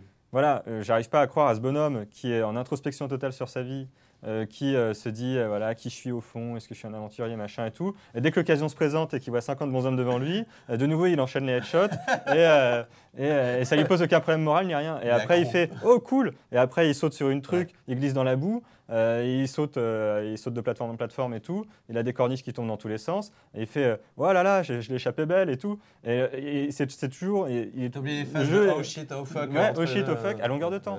Et après, euh, après, il y a les caisses à roulettes. Là, euh, c'est le. Les caisses le- à le roulettes. Alors, toi, oui, il y a un problème. hein. Il y a- oui. tu, tu as, tu- d'ailleurs, tu l'as écrit hein, dans, dans- dans Libération. hein, euh, tu as un problème avec ces caisses à roulettes. Qu'est-ce à Mais roulettes. Qu'est-ce qu'elles t'ont fait ces caisses à roulettes euh, Mon c'est- problème de ces caisses à roulettes, c'est que. C'est que. euh, bon, alors On donc, pas, on va, on va expliquer donc le principe des caisses à roulettes, mais qui sont pour moi, qui sont pour moi symboliques de la fainéantise de Naughty Dog à travers tout le jeu. À savoir que le, donc on se, on se promène dans des environnements. Donc, alors voilà, donc euh, le principe d'Uncharted, euh, enfin là ça se voit vraiment dans cet épisode. hein. On commence au début du niveau, on voit où est-ce qu'on doit aller, ça semble facile en ligne droite, sauf qu'on va devoir faire plein de détours pour y arriver, etc. Bon, on suit toujours un seul chemin euh, qui est fixé au départ, quoi. Et donc on fait plein de détours, et donc au cours de ce chemin, on va avoir de la plateforme, on va avoir du tir, on va avoir un semblant de réflexion, et euh, voilà. Et donc, alors, par exemple, la, la grande phase des caisses à roulettes, c'est en Écosse. Donc, on, c'est le moment où Pays moi. très réputé pour ses caisses à roulettes. Eh ben, exactement. Bah, tu vas apprendre que oui. Tu vas apprendre que le whisky et les caisses à Voilà. roulettes. L'Écosse, c'est ça, c'est ça. Moi, j'y suis allé, non Ouais. C'est vrai, c'est vrai, c'est vrai. Tu vas apprendre que oui, parce que euh, moi, c'était vraiment le point de rupture pour moi avec le jeu, parce que le, donc on se balade dans des grottes écossaises gigantesques et tout. Euh, donc il y a eu des pirates qui sont venus là, genre il y a 400 ans, et donc on progresse dans ces grottes-là. Et là, euh, pas de bol, un mur un peu trop haut. Juste euh, tout ce qu'il faut de trop haut, quoi, pour que tu puisses pas le passer, mais qu'il te manque juste un petit promontoire pour le passer. Et donc là, Nathan Drake est devant le mur comme ça, les bras ballants. Qu'est-ce qu'on va pouvoir faire pour passer le mur? Si seulement on avait un truc sur lequel monter. Là, il y a son frère qui dit Bah oui, ça serait bien et tout. Et là, tu tournes la tête. Même pas, tu, tu tournes la tête, tu vois des corniches à accrocher, tu grimpes dessus, tu arrives sur un promontoire, et là, paf, une caisse à roulettes sur le promontoire. Un genre, donc une caisse, comme dans les Zelda, hein, euh, Ouais. quand, on, pou- quand on pousse les trucs et tout. Et donc, euh, génial. Alors, donc tu la pousses, elle tombe, et après tu la pousses contre le mur, et tu grimpes, et ils sont tous contents, quoi, c'est la fête. Et donc tu t'en as une comme ça, tu te dis, c'est quand même bizarre cette caisse à roulettes, qu'est-ce qu'il a mis, qui, qui- qui- qui a mis cette caisse à roulettes là, quoi? T'es désenchanté, France. Tu es ah désenchanté. oui, je suis désenchanté parce qu'on essaye de me faire avaler un truc qui est impossible à avaler. Et alors après, donc tu fais ça, tu dis bon, ok, euh, passons quoi. On va tolérer que cette caisse à roulettes magique soit trouvée là. tu continues, tu en fais 5 minutes. Là, boum, un autre endroit inaccessible. Comment on va pouvoir faire? Et là, tu grimpes, caisse à roulettes. Et tu as des caisses à roulettes partout comme ça. Et c'est impossible physiquement qu'elles soient trouvées là. C'est génial. Et il n'y a personne qui En a pu fait, les t'es mettre là. passé à côté de l'énorme critique cachée euh, en, second plan euh, de- du level design euh, dans les jeux vidéo, un peu trop feignant. Ouais, c'est terrible. Alors après, Naughty Dog, ils expliquent ça en disant, on leur dit, mais pourquoi vous mettez des caisses à roulettes? Parce que j'ai vu, il y avait Neil Druckmann, il a interrogé là-dessus, hein, par, Rolling Stone. On dit pourquoi vous avez mis des caisses à roulettes partout comme ça et tout? Et donc en gros, il dit tous les, tous les, tous les artifices de, de ralentissement de la progression comme ça, c'est pour renforcer la relation entre les personnages, parce que du coup, on est obligé de s'entraider. Il y en a un qui doit monter pour en prendre l'autre par la main, machin et tout. Bon, j'ai envie de dire, d'accord, mais euh, il y a peut-être un autre moyen, quoi, parce que là, on est. Et c'est ça. Et il y a peut-être un autre moyen, et c'est un peu la phrase euh, qu'on a envie de dire à Naughty Dog un peu tout le temps. Il y a peut-être un autre moyen. Il y a peut-être un autre moyen du faire du pop action game, parce que parce que oui, on, on sait qu'on est de, comme tu dis, il y a un contrat, c'est de l'Uncharted, c'est euh, du, du- du jeu pop euh, avec ce que veulent les joueurs, c'est ça. Mais quand on s'appelle Naughty Dog, soit on fait le même jeu avec plus de pognon, c'est plus beau, avec des plus belles textures, avec des, euh, niveaux plus ouf, avec des paysages de dingue et avec des décors que les joueurs vont voir 3 secondes mais qui auront mis deux semaines à faire euh, aux gens euh, derrière. Soit tu penses ton truc, soit tu proposes quelque chose, soit tu proposes parce que tu t'appelles Naughty Dog et parce que tu es un des putains de leaders euh, au, au niveau des studios mondiaux et de ceux qui font le jeu vidéo aujourd'hui et ceux qui font les blockbusters aujourd'hui, et une certaine catégorie de blockbusters, c'est-à-dire que des blockbusters comme ça, un peu narratifs euh, en dehors des open world, il n'y en a plus des masses, mais euh, voilà, il y a quand même des grands symboles comme ça, et bah tu peux essayer, c'est pas interdit de réfléchir, de réfléchir à comment est-ce que tu veux que ton histoire soit racontée et comment est-ce que tu veux que le joueur y joue. Je ne dis pas que Uncharted 4 aurait dû être un point and click euh, ou aurait dû euh, choper le système de jeu de The Walking Dead, c'est pas ça le but. Euh, on sait très bien que voilà, Uncharted, euh, c'est ces ces espèces de dialogues contextuels qui arrivent sans, sans qu'on s'en rende compte. C'est Il y, a- il y a un passage comme ça, l'arrivée à Madagascar, qui est absolument dingo. C'est, euh, ils arrivent à faire une sorte de jeu de plateforme 3D en Jeep. C'est, euh, et c'est avec des énigmes, euh, des énigmes comme ça euh, que tu résous en Jeep en, en ayant cette impression d'être dans un open world alors que tu n'es pas du tout dans un open world, tu es dans un gigantesque couloir, mais tu le vois pas et tu n'en as pas du tout l'impression. Et, et ce passage est dingo, cette utilisation de la voiture que, que moi j'avais jamais ressenti, en plus avec une sorte de, de, de, de, de- feeling de la voiture comme ça au pad qui, qui, était, qui est vraiment super intéressant. Et euh, Donc, Moi, dans cette séquence de voiture, j'ai quand même euh, un problème, par exemple. C'est, on a l'impression, il y, a- il y a une énorme variété dans le décor et tout. Et après, par contre, voilà, on sait que, en fait, ce que j'arrive pas à comprendre dans le jeu, moi, c'est le, le côté, le jeu annonce perpétuellement euh, le fait qu'il est un jeu, quoi. Et là, par exemple, avec la Jeep, première fois qu'on se retrouve devant une pente de boue trop boueuse pour la grimper, on se dit, roulette. Non, pas casse la roulette. Alors là, c'est t'a- t'a- t'accroches un câble euh, à l'arbre qui est en haut de la pente. Alors, heureusement, il y a un arbre en haut de la pente. Et pour te faire comprendre que tu vas devoir monter et tout, heureusement, tu as des escaliers qui te permettent de monter parce que sinon, tu n'aurais pas pu monter pour atteindre l'arbre, pour accrocher le filin à l'arbre. Et donc, tu as trois fois, deux ou trois fois ce truc-là, où à chaque fois, personne ne s'étonne dans la bagnole, euh, ils sont tous dans la bagnole et tout, personne ne s'étonne que quand il y a une pente trop longue et trop boueuse pour la grimper, par coup de chance, il y a un arbre en haut et il y a des escaliers sur la gauche. Et, et moi, je, me- mais je me dis, c'est quand même.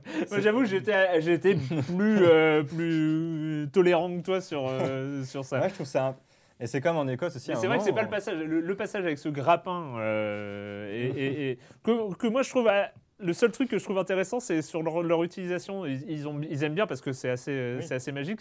Leur utilisation comme ça du câble, Oui. où il faut soi-même passer Ah, autour pour, euh, pour l'accrocher. Et ça, c'est un petit truc physique qui est euh, un petit détail important. qui est, Ouais, qui, c'est est, bien. qui est- qui est assez génial. mais euh, mais c'est vrai que voilà, c'est c'est des, uti- des utilisations de gameplay euh, qui, en fait, finalement, ce qui gêne dans, dans Uncharted, c'est que tous les trucs sont quasi parfaits. Même l'écriture, euh, qui parfois est un peu faiblarde, mais en termes de dialogue et tout ça, on a, on a, ça, ça- ça nous met dans l'ambiance et tout. Eh ben, si on décortiquait le truc, qu'on enlevait les graphismes, qu'on enlevait euh, le- les dialogues et tout ça, et qu'on gardait juste le La core gaming, ouais. euh, la structure de jeu, eh ben, on se dirait quand même Eh ben, bravo, bravo pas- 2001, bravo l'année 2001 quoi. Ouais, il y a, y un- il y a un côté un peu low-tech euh, de, de- de l'imagination, de l'interactivité en fait. Vous êtes en train de me dire que le level design est pourri en fait. Non, le level, le- le level design est, est, au- est dans ce qui se fait de mieux en level design. Et en plus, parce Je que. ils- J'ai l'impression que tu me dis les énigmes sont faciles. euh, Ah, les énigmes sont pas. sont- Mais non, mais ça, je, je n'en veux pas. C'est pas, pas un drame, mais c'est juste de- de- de- d'imaginer. Parce que c'est un, grand 8, euh, c'est un grand 8 euh, Uncharted. C'est un grand 8 euh, où tu as des stops parce que tu as une fusillade, tu as une stop parce que tu as un caisse à roulette et tu as des stops parce que tu as des énigmes un peu faciles. Euh, et tu as des stops avec des, trucs d'escalade. Tout le reste, c'est- un, gigantesque roller coaster qui est en plus magnifique en termes de level design. le génie des gens de Naughty Dog qui se voyaient dans les épisodes précédents, c'est de, de- grosso modo, tu as une seule route. Tu la vois pas, mais tu la prends quand même. Parce que tu as des indices visuels, euh, quand tu analyses les, les- les images d'Uncharted en termes de couleur, en termes de lumière, en termes de sous, ils t'attirent vers un endroit Ah, oui. euh, d'une manière magique. Je me souviens dans, au début de The Last of Us où euh, donc on fuit euh, avec sa, je crois que sa fille ou je sais pas quoi. Et on a, ouais, on a un chemin qui, ben, voilà, t'as, t'as trois, je crois que t'as trois spots de lumière qui visent sur le seul chemin possible. Donc évidemment tu y vas parce que c'est, le- seul endroit. Mais moi, bon, bon. Et tu acceptes le truc. Mais en tout cas, il y a un savoir-faire euh, qui est là. Et en fait, il y a juste un manque d'imagination, euh, un manque d'ambition. Un fait, manque d'ambition, finalement. ouais. Ouais. Il y a fondamentalement un manque d'ambition dans le jeu. ouais. Ça, c'est, moi, je trouve que c'est vraiment le reproche qu'on peut lui faire. Et en plus, je trouve que c'est un manque d'ambition qui, moi, personnellement, gâche mon plaisir de joueur parce que je trouve que les phases de plateforme sont pas intéressantes parce que j'ai l'impression que je risque jamais de mourir. Les, les sauts sont automatisés, donc Ouais. il suffit d'être au bon endroit au départ et l'action va toute seule à son terme. Même pas comme le dernier Tomb Raider où au moins on avait encore une influence. Quand on est en l'air, on peut encore euh, se tromper, tomber à côté et tout. Mais là, il suffit d'être au bon endroit au bon moment et on atterrit. Euh, Moi, Les- j'ai- les- moi, je, les- je suis plutôt pour. Moi, ça me Ouais. gêne pas. Moi, C'est- Bah, moi, je sais pas, j'ai eu l'impression que. Et c'est pas une question de demander au jeu qu'il soit dur, c'est juste une question de... du rapport qu'il instaure avec le joueur qui, fait... qui donne l'impression au joueur parfois d'avoir, d'avoir une, vraie... Une... une- une vraie influence sur ce qui se passe Ouais. à l'écran. quoi. Et pas juste appuyer sur des boutons qui déclenchent les actions que Et les développeurs ont prévues. des difficultés par moment aussi. Voilà. euh, Parce que même euh, le coup, des, le coup des énigmes et tout, je veux dire, Zelda par exemple, déjà Uncharted c'est déconseillé au moins de 16 ans, donc euh, si, on, si on argumente sur l'âge euh, auquel ça se destine, euh, voilà, bon. Mais je veux dire, si on prend un Zelda, un Zelda c'est accessible à, à tous les publics, et ben quand on va dans un donjon de Zelda, euh, si on a 7 ans, 12 ans, 18 ans, euh, 40 ans, euh, ça sera euh, à peu près aussi difficile pour les uns que pour les autres, et à la fin tout le monde va y arriver parce que c'est toujours faisable. Mais voilà, ça demande il n'y a pas besoin d'avoir des capacités extraordinaires. Il faut, il faut juste comprendre le fonctionnement du truc et y arriver. Et là, j'ai l'impression que ça ne demande rien. Quoi, en fait. Et le jeu n'exige rien du joueur. Il, il se pose là et tout ce que le joueur a à faire, c'est juste euh, euh, Défiler euh, faire, voilà, défiler. Voilà, c'est ça. C'est faire avancer la bande, quoi, faire avancer le truc. Et voilà, moi je trouve c'est Finalement, finalement ouais, ce qu'on peut reprocher, ce qu'on reproche à, Uncharted, c'est qu'ils avaient les moyens, ils ont le savoir-faire, un Ouais. savoir-faire unique. C'est, euh, on, on peut pas demander ça à, à plein de studios dans le monde. On peut le ça. demander à Naughty Dog. On a envie de le demander à Naughty Dog. On a envie de le réclamer à Naughty Dog. Voilà. Putain, mais faites bouger les choses, faites bouger les choses et euh, ne faites pas euh, de votre héros euh, un- euh, qui euh, se pose des questions sur sa vie un meurtrier de masse. Mm. Enfin, euh, c'est- non mais c'est eh, ça, c'est ça le truc. Et d'ailleurs, il joue avec. hein, Il y a, y a un, un- un des trophées de Uncharted 4 qui s'appelle ludonarrati- ludonarrative dissonance, euh, qui est ce, ce- ce- ce moment où le- ce que tu fais dans le jeu est complètement contraire hein, à ce qu'il te raconte et à l'histoire qu'on te raconte. Donc, soit en fait, le truc c'est que ça joue sur cette espèce de- d'effet euh, euh, mécanique un peu, euh, un peu grégaire ou un peu pavlovien du joueur qui, eh ben, il a une manette, il a, il a même des trucs où se cacher, bah, il se cache et il sort son flingue et puis il attend que les ennemis arrivent. Enfin, voilà, c'est un espèce de truc. euh, on- on- ça joue sur les, les réflexes pavloviens des joueurs qui finalement se posent même plus de questions. Et puis bon, on avance, c'est un truc, ouais, c'est fun, je tue des gens et tout ça. Et puis, et ben ouais, mais il y a un moment en 2016, on, peut faire un truc fun, on peut faire un truc euh, amusant, une belle aventure, un truc où je dis pas enlever les flingues et ne peut tuer personne, c'est pas ça, mais c'est euh, éviter d'être. euh, Faudrait que je réécoute le podcast sur Doom parce que je suis curieux d'entendre ce que tu as et dit. mais tout, mais c'est pas la même Mais chose. Les- et, et dans non, un oui, bien sûr, bien FPS, sûr. je reprocherais jamais à un FPS de, de- de tirer sur des gens. Enfin, c'est, voilà, c'est, le propos. C'est voilà, et c'est toute la différence. Euh, bref, euh, on va avancer, on va avancer. Il faut que, je sais que tu as des choses à faire, France, dans, dans- pas dans- mais il faut que tu sois là pour le prochain jeu. Parce que c'est quand même énorme. Parce que euh, si vous y jouez, vous allez nous en vouloir. On ne tue personne. On ne tue personne, ou presque, si. Si vous tuez vous-même. voilà, c'est ça. Stephens Sausage Roll.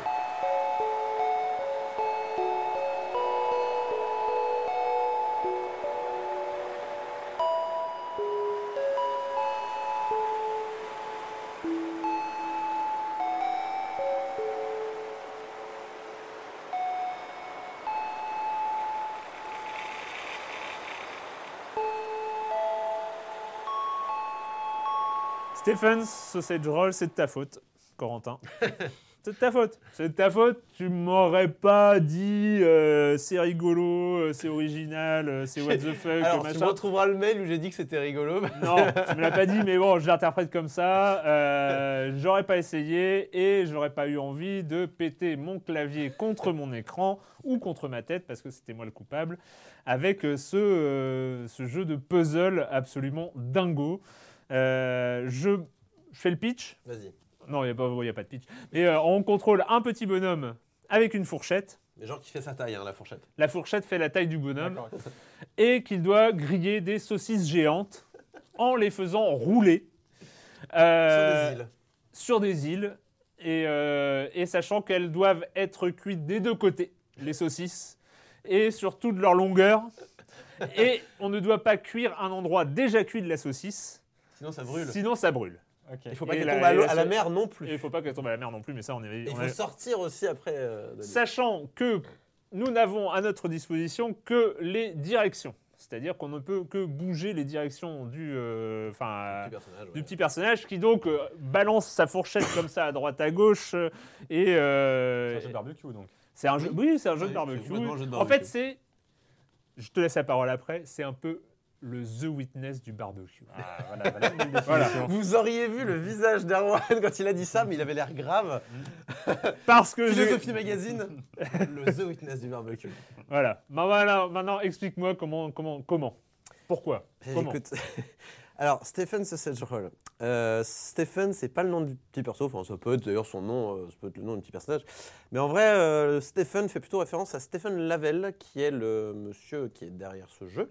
Et euh, donc ce type euh, qui, euh, qui n'est pas le dernier né, enfin qui, qui a, qui a travaillé sur d'autres jeux avant, hein. quand on, on va chercher son profil sur internet, on voit qu'il a quand même travaillé au moins de loin sur des jeux tels que Spelunky, VVV, VVV, euh, voilà des petits classiques comme ça, même Super Hexagone, voilà donc c'est c'est quand même des jeux, des jeux peut-être un peu bizarres mais des, des bons jeux quand même hein, dans l'ensemble. Et on, voilà, on continue sa recherche, tiens mais qui est ce Stephen? Alors on continue et on tombe sur son site, sur son studio qui est composé de lui et qui s'appelle Increpar. Et donc on tombe sur une espèce d'immense page euh, en web 1.0 affreuse, euh, toute grise. On a du mal à distinguer les lettres euh, en blanc sur du bref, sur statique, c'est terrible. Et on commence à jouer à ces jeux et on commence à comprendre que, que ce type n'est pas normal dans sa tête, qui fait des jeux absolument débilos, mais un peu intéressant. Genre on sent que ce mec, le soir des fois, il est 22h, il fait « Oh là là, j'ai une idée de ouf !» Il fait son idée en une heure, il la balance sur son site et voilà, il a un jeu quoi. Donc euh, c'est euh, sauf que là Stephen Sausage Roll c'est quand même un jeu c'est d'une, c'est d'une ampleur un peu plus euh, grande. il y en avait fait d'autres, hein, des jeux de, Ouais. de vraie ampleur. Et, et on comprend un peu le côté débilos du pitch de base qui est griller des saucisses. Mais en fait, il faut vraiment essayer de. il faut faire abstraction de, cette espèce d'enrobage euh, absolument euh, décalé euh, que- qu'est le grillage de saucisses. En réalité, on est face à un design qui est absolument brillant. Enfin, moi, à mon sens, je le trouve vraiment brillant. Bien que compliqué à aborder, parce que d'une comme tu l'as mis dans un mail, c'est le Dark Souls des saucisses. c'est le Dark Souls du puzzle game, je veux dire.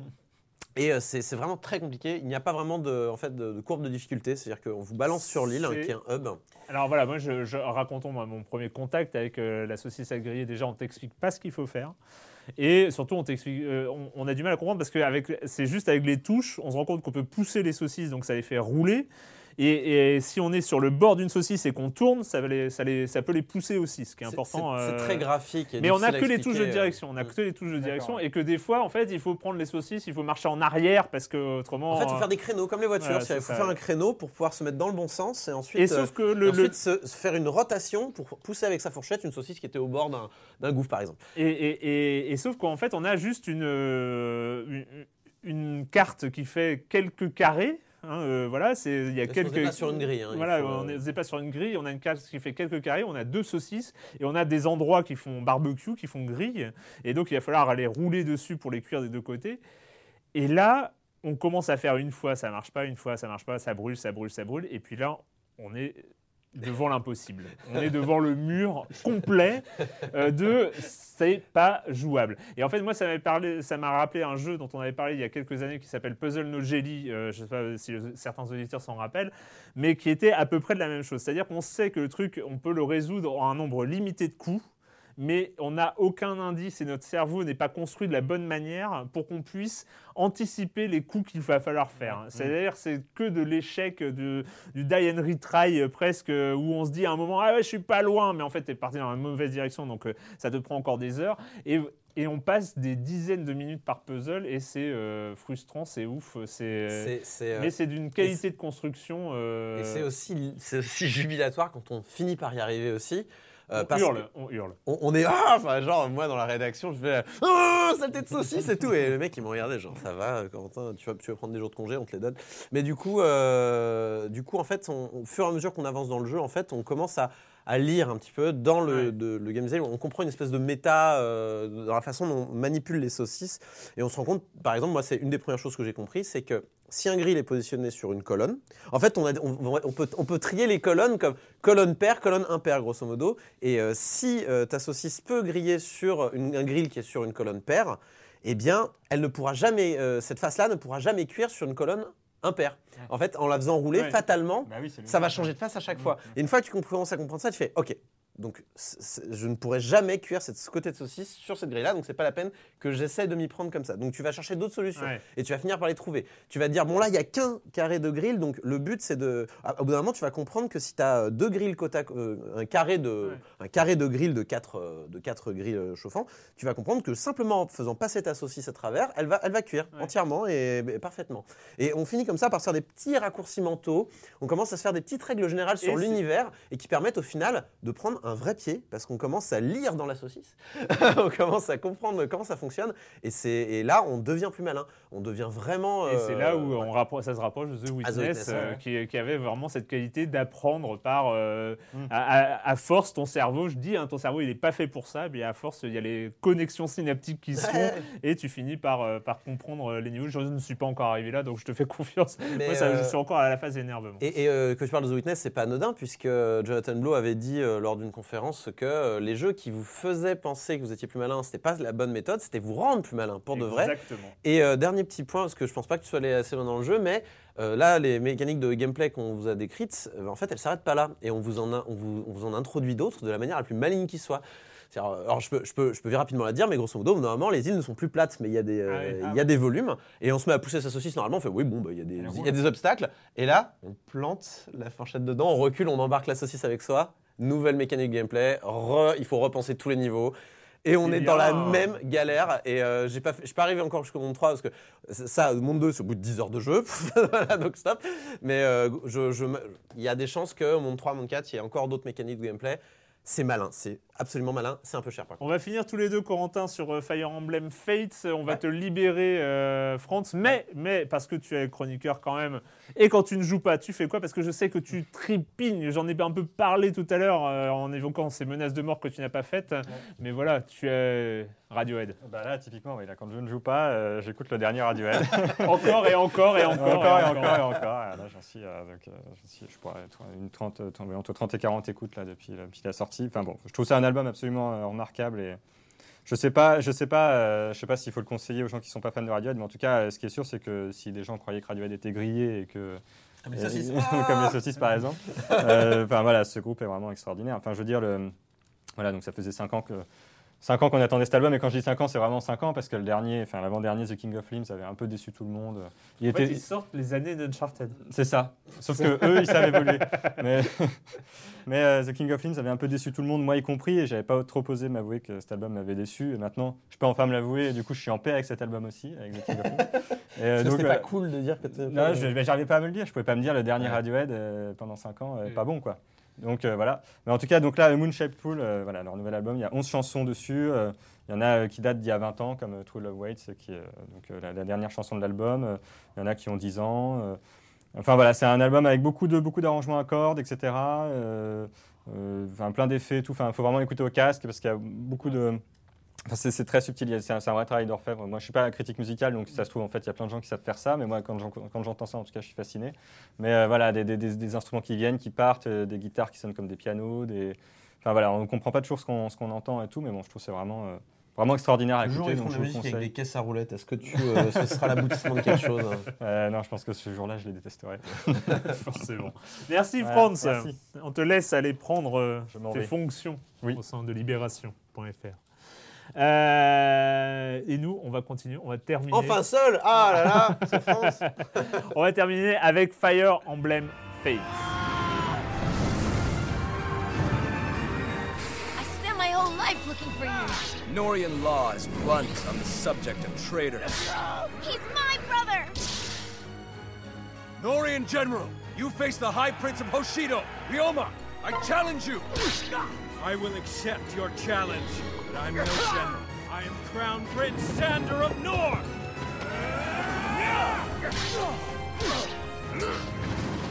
I'm so glad you. Fire Emblem Fates. Fire Emblem, c'est le. dit Fates. Je- je- je- C'est comme pour Uncharted. Non. Non, évidemment que non, Erwan. Oh là là. Ouais, bah ça va. hein. Ça rend le second degré d'Erwan. Ça va.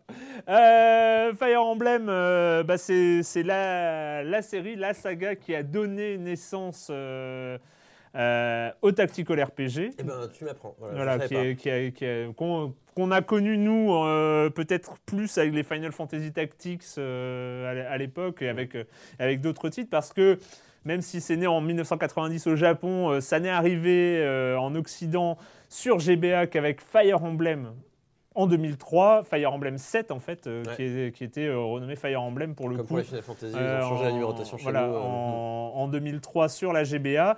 Mais voilà, c'était euh, c'est le, le premier titre qui a mis comme ça ces, ces- ces trucs où on déplace les petits personnages, euh, qu'on fait monter aussi dans un scénario, dans un, dans un truc comme ça. Et euh, on les déplace sur une map euh, pour, euh, pour euh, anéantir les ennemis au tour par tour. Euh, et donc, euh, bah, Fire Emblem Fates suit, enfin suit, non, arrive euh, trois ans après Awakening. Oui, et Awakening qui avait été un petit peu le renouveau de Fire Emblem, puisqu'en fait, Fire Emblem était une, une série un petit peu sur le déclin quand même, un petit peu. comment dire elle, elle, elle, elle ronronnait, quoi. Elle, évoluait pas beaucoup. Et euh, Awakening avait euh, voilà, redonné un petit coup de fouet au, au Cara Design, avait redonné un petit coup de fouet, euh, voilà, avait, intégré ces notions de, de relationnel entre les personnages, pour les marier entre eux, voilà. Et euh, ça, c'était, euh, ça a été bien apprécié par la communauté. Et le, le titre était d'ailleurs particulièrement, enfin, c'est bien vendu. Ouais. Il a eu de bonnes notes. C'était un, un titre de qualité. Du coup, Intelligent System, puisque c'est eux qui sont derrière le jeu, ont décidé de refaire un, un autre titre sur cette veine-là. Euh, et, de garder euh, voilà, tout, ce qui tout ce qui avait été apprécié pour en faire un méga gros euh, Fire Emblem qui est Final Emblem Fire Emblem Fates et il faut bien le reconnaître Waouh, c'est un contenu absolument incroyable. Donc un petit point de précision quand même sur Fire Emblem parce que c'est il est compliqué cette version-là. Donc euh, ce n'est pas comme Pokémon, mais il y a quand même plusieurs euh, versions, on va dire. Donc vous avez euh, un conflit, donc c'est euh, le, le- le royaume de Nord qui euh, veut envahir le royaume de Hoshido. Donc Nord c'est euh, l'Occident, et le Hoshido c'est le Japon médiéval, on va dire un petit peu dans, dans les inspirations et tout ça. Donc il y a des samouraïs d'un côté, des cavaliers de l'autre, des euh, voilà des mages un peu plus sorciers d'un côté, des, euh, des prêtres de l'autre. Voilà, c'est plutôt euh, il y a toujours des équivalences entre les deux mondes. D'ailleurs à ce niveau-là c'est plutôt intéressant. Et donc euh, les vilains euh, occidentaux vont attaquer les gentils euh, japonais. Et vous, ben, vous interprétez, vous, euh, on incarne en réalité là. alors c'est un peu compliqué, mais grosso modo, c'est la fille biologique de Hoshido qui a été capturée quand elle était jeune, enfin ou quand il était jeune, parce que vous choisissez le sexe, quand il était jeune, qui a été ramené en or, qui a été élevé en or, et plus tard qui est re de nouveau capturé par le qui lui explique que mais non, c'est nous ta vraie famille. À un moment donné, il y a un clash entre les deux, euh, il y a une bataille entre les deux royaumes, et là, il faut décider pour qui on se bat, notre famille d'adoption ou notre famille de sang. Et euh, c'est euh, à partir de ce moment-là, on choisit soit de se battre pour Oshido, et dans ce cas-là, on va jouer à Fire Emblem Héritage, soit on va jouer, soit on va décider d'aller pour les, les conquérants et d'aller se battre pour sa famille d'adoption, et on va partir sur Fire Emblem Conquête. Qui sont deux jeux. Enfin, c'est pas. Tu dis sont que. deux scénarios différents, Dans euh, deux boîtes différentes. deux campagnes différentes, dans deux boîtes différentes. Voilà. C'est laid, hein. Alors c'est pas laid, parce que tu, je vais expliquer pourquoi après c'est pas laid. Et après, une fois qu'on a fini l'un ou l'autre, on peut se laisser tenter par le DLC, euh, qui euh, consiste à ne pas prendre parti. Et là, a tout le monde à dos. Euh, et c'est Fire Emblem Révélation. Alors, euh, ouais, c'est assez crade, on va dire, dans ce système euh, complètement incompréhensible euh, de la part euh, de Intelligent System. Mais une fois que tu finis, en fait, une des, euh, une fois que tu finis une des, euh, une fois que tu choisis, en fait, euh, en fait, tu vas acheter, par exemple, admettons, tu vas acheter Héritage, l'autre sera au prix d'un DLC, donc le même prix Mm. que Révélation. Donc tu vas pas le payer à, à- tu vas pas le payer plein pot. Ce qui fait qu'au total, tu vas en avoir pour l'équivalent de la collector qui contient les trois, les trois versions D'accord. et qui coûte au total, je crois, 80 euros, quelque chose comme ça. Bah, c'est euh, 40 plus 1 plus 20, sachant que c'est moins cher en général quand vous les achetez. Ouais. Mais quoi qu'il en soit, et c'est un avertissement, si vous achetez une version, achetez uniquement cette version et achetez le reste en DLC, Oui, qui sûr. viendra compléter. N'achetez surtout pas les deux versions séparément, ça sert à rien. Vous n'allez pas avoir les euh, synergies entre les personnages. En fait, euh, on débloque des petites choses entre les Mm. versions, des petits bonus, des personnages qui viennent vous aider d'une version à l'autre. Donc voilà, il, il, est, il est pas intéressant d'acheter euh, l'une et l'autre version. Et surtout, c'est pas si crade en réalité parce que euh, un volet, mais c'est long sa mère. il est long sa mère. Il est aussi, c'est aussi long qu'Awakening. Un seul volet, c'est aussi long qu'Awakening. Et donc, euh, pour moi, Et c'est vraiment des histoires euh, en fait, vous, vous- on vit en- différentes. en fait, on vit le, le- on vit le conflit euh, d'un côté et de l'autre. Donc, en fait, vous avez euh, héritage, donc avec Oshido, qui est donc les gentils. On va, on défend le territoire et on va déloger le vilain roi de l'autre côté. Et grosso modo, c'est une aventure qui est plus simple et plus classique. C'est-à-dire que vraiment, c'est des objectifs simples. C'est euh, tuer tout le monde ou tuer le boss ou euh, voilà. Et, euh, et c'est pas très compliqué, c'est pas très dur. On, pa- on- on se focalise surtout sur les le relationnel. évidemment, sur la fin, ça devient plus compliqué, mais on, on- voilà, on y va. C'est un peu la promenade. On est tranquille. donc c'est un- c'est une version plutôt réservée pour les gens qui n'ont pas envie d'avoir des casse-têtes de, de stratégie à résoudre. Euh, alors que du côté de chez, euh, de chez Conquête, donc de chez Nord, alors là on aura des objectifs un peu plus variés ou des, euh, des mises en place un peu plus complexes. Je, je prends un exemple qui arrive assez tôt dans le jeu, mais on a par exemple une, une map remplie de euh, pots. Et dans ces pots, il y a soit du poison, soit des médicaments, soit des soins. Et donc, euh, il va falloir utiliser ces pots, les péter à distance, utiliser des séismes pour tout fracasser d'un coup, euh, pour les utiliser à son avantage, sachant que, euh, sachant que ça peut bénéficier à la fois aux ennemis ou à nous. Donc voilà. Et ça, on va plutôt le retrouver du côté de chez Fire Emblem Conquête. Donc c'est plus un challenge du côté de chez Conquête. Et, et donc voilà, si vous avez qu'une seule version, si vous ne souhaitez faire qu'une seule version, euh, jaugez votre envie de- d'avoir un vrai challenge face à vous et aller euh, du côté de Conquête ou euh, Héritage. Et du coup, euh, une fois qu'on a fini une, une ou l'autre version, donc soit on passe à l'autre version qu'on n'a pas faite, soit on peut aller directement à Révélation, qui lui va révéler la vraie fin de, le fin mot de l'histoire, puisqu'évidemment ce n'est pas aussi simple, il n'y a pas Ouais. que des gentils contre des méchants, il y a, il y a des histoires de manipulation, je ne vais pas en dire plus. Mais le euh, contenu est vraiment gigantesque. Voilà, moi j'ai mis euh, 20, plus de 20 heures, euh, je n'ai pas trop compté, mais bien au-delà de 20 heures pour finir, et en ligne droite, hein, uniquement euh, héritage, donc la, plus simple. Euh, j'ai- avancé un peu euh, Conquête pour voir comment c'était, et Révélation aussi, mais ouais, c'est très très très très costaud, sachant que chaque version a son lot de personnages uniques, Ouais. voilà, puisque fatalement, on- on- voilà, les ennemis d'hier deviennent les alliés de demain quand on passe d'un camp à l'autre. Et, et du coup, on, on a des, des- des- on a des univers un peu différents, des, des, con- des histoires un peu différentes, des histoires d'amour un peu différentes, puisque dans Fire Emblem, Il y a de évidemment, il y a des amourettes, voire des, euh, des, on fonde des familles. hein, euh, donc euh, voilà, pour ceux qui connaissent pas le principe, qui était déjà dans Awakening, c'est sur le champ de bataille, vous pouvez former des duos. Donc soit en mettant deux unités côte à côte, soit en les fusionnant quasiment. Et donc en fait, ils, vont s'entraider. Et plus ils vont se battre ensemble, plus un mage va venir rendre des PV à, un- à un- à une cavalière un peu plus loin. plus en fait, ils vont avoir du relationnel entre eux sur le champ de bataille. Et plus en fait, ils vont développer un- un- une relation qui est représentée par des lettres en fait. Donc euh, ça commence à euh, euh, D, je crois, DC, DCB, A et S, le dernier rang, euh, qui représente le mariage. Et, euh, et voilà, on s'amuse à faire ces petits chips, euh, ces petits, pardon, je dis chips, ces petits couplings, euh, ces petits couples. euh, voilà, on se dit, ah, toi, tu vas être bien avec lui, ah, puis toi, tu vas te mettre avec lui, ah, puis voilà. Au-delà même de toute notion stratégique. Enfin, moi, j'ai mis un mage avec un sorcier, alors que c'est très con. J'aurais dû le mettre avec un cavalier ou quelqu'un qui le défend. Enfin, voilà, mais je vais dire, ah non, mais ils sont tellement bien ensemble, je peux pas les séparer. Enfin bref, on s'attache à ces personnages et euh, c'est d'autant plus renforcé que Fire Emblem, traditionnellement, quand un des personnages meurt, il meurt, il ne Ouais. revient pas, il est décédé. Ah. Et tu te dis, oh non, mais non, ne meurs pas, alors tu recommences, et puis tu perds du temps, et puis ça dure encore plus Tu longtemps. ta sauvegarde, Tu ta sauvegarde. Sachant que le jeu a bien compris que c'était un, en- c'était un enjeu de taille Ouais. et ne te permet pas, évidemment, de, sauvegarder à chaque tour. Euh, C'est-à-dire que tu sauvegardes au début du match, enfin, au début de la, de la bataille, et si tu perds ton personnage et que t'as- même si tu es bien avancé dans la bataille, eh ben, tu fais un choix. Est-ce que je finis la bataille et tant pis pour ce personnage, on va dire que c'était un dommage euh, collatéral, enfin, c'était un- voilà, c'est une perte, on est en guerre, ou est-ce que, euh, ah non, je peux pas le perdre et je recommence toute la bataille et c'est chiant, et voilà, moi je fais partie de la deuxième catégorie de personnes. Moi aussi. Et euh, voilà, je recommence jusqu'à ce que tout le monde est arrivé sain et sauf euh, au bout du chemin. Et, et on s'attache vraiment à tous ces personnages dans une histoire qui est un peu plus fine que dans Awakening, où Franchement, je l'ai fait. Alors, je ne l'avais pas fait à l'époque, du coup, je l'ai fait un petit peu avant que Fate ça arrive. Et l'histoire était pas ouf. hein. Les dialogues étaient un peu mal écrits. Là, ça s'est un peu amélioré quand même. On sent qu'il y a eu un petit, euh, un, petit coup de collier mis euh, du côté des dialogues et de ça. Ça reste un peu gnangnan, mais euh, dans l'ensemble, on, s'en fiche. On est content de voir évoluer nos personnages, de, les voir faire des enfants avec qui on peut ensuite se battre. Enfin voilà, c'est formidable. Et, voilà, j'insiste bien sur le côté contenu absolument gargantuesque de ce Fire Emblem. Il y a aussi des notions, on peut, monter son château, construire des immeubles, euh, enfin des, bâtiments, euh, euh, gérer les cuisines du fort. Enfin voilà, il y, a- vraiment beaucoup, beaucoup de choses à faire. Plein de quêtes, annexes à faire pour faire de, l'expérience et de l'argent et augmenter son équipe, faire une vraie petite armée efficace. Et, voilà, on apprécie de voir ces petits soldats évoluer au fil du temps. Et c'est bah, Fire Emblem, c'est Fire Emblem Awakening. Enfin, Fire Emblem Fate, c'est Fire Emblem Awakening, mais en plus. En Euh, plus, plus. plus, plus, plus, plus, même tellement il y a tellement il y a de choses à faire. Formidable. Merci Corentin. Merci de. Bah, de rien. Ça donne envie hein, quand même. Ah, bah, Euh, ça- ça- ça quand j'aurai fini euh, Stephen Sausage Roll. Et puis, et puis, il faut du temps, quoi. C'est c'est- Oui, c'est ça. c'est toujours pareil. Ouais, j'en ai beaucoup. Euh, bref, euh, bah, c'est fini pour cette semaine. Ouais.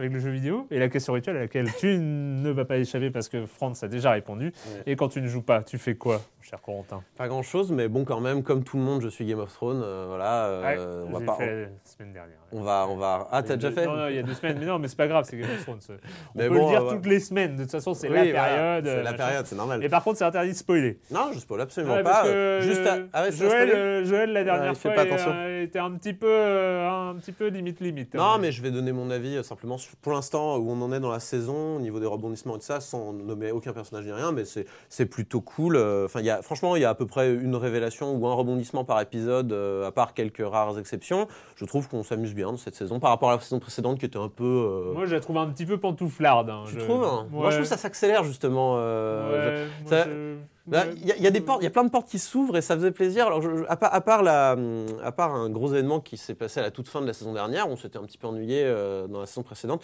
Là, je trouve ça va, on, on s'amuse bien. euh, à Non, chaque- mais après, euh, je dis qu'on est dans ses pantoufles. Moi, j'aime bien être dans mes pantoufles quand je regarde Game of Thrones. hein. je, je me sens quand même à la maison, hein, donc c'est. c'est- clair. Et donc voilà, et j'attends avec impatience la saison 2 de Mister Robot, même si je sais que toi, tu avais été un peu plus dubitatif que moi. Ah non, j'ai pas vu encore. Ah bon? Ah Ah bah, C'est super. non, Bah moi, j'avais adoré la première saison et j'attends avec impatience la seconde qui ne devrait plus trop tarder. Cool. Et ben moi, j'en suis à la deuxième saison d'une série dont j'ai déjà parlé, qui s'appelle The Leftovers. Et la deuxième saison, parce que j'avais regardé la, saison 1 pour cette saison 2, pratiquement, dont on m'avait dit énormément de bien. Enfin, euh, j'avais lu énormément de bien de cette saison 2. Et effectivement, rarement vu comme ça un- une série qui, euh, finalement, la saison 1 est un ensemble cohérent, euh, The Leftovers, et, euh, et ils arrivent à rebondir et à relancer le truc d'une manière complètement magistrale en, en saison 2, euh, avec des trouvailles d'épisode en épisode euh, sur la temporalité d'un Mhm. épisode par rapport à un autre et tout ça, qui n'avaient sont... pas forcément réussi à faire un trou détective, par exemple, qui avait été une claque Oui, sur ouais, la première voilà, saison ouais, et qui n'avait pas réussi un- vraiment à se renouveler. Et, et là, ah bon après ils avaient choisi carrément l'originalité de, de Ouais. tout changer. on garde, là, là on garde quand même une, bonne partie des personnages. Mais voilà, il jouent, ils relancent, ils, euh, toujours avec, avec, ces idées incroyables de, de disparition d'une partie de la population. Et euh, franchement, exceptionnel. Voilà, c'est fini. Je crois qu'on a fait très long, mais bon, c'est pas grave hein, parce qu'on n'est on n'est pas là souvent. T'as vu ton Et- programme aussi ouais, ouais, ouais, mais bon, on va revenir quand même là cette fois-ci très très vite parce que j'en ai marre de faire sauter des émissions. Et donc, euh, on se retrouve euh, très bientôt pour parler de jeux vidéo ici même. Et à la technique, c'était l'incontournable et l'excellente Mathilde Mallet. Ciao.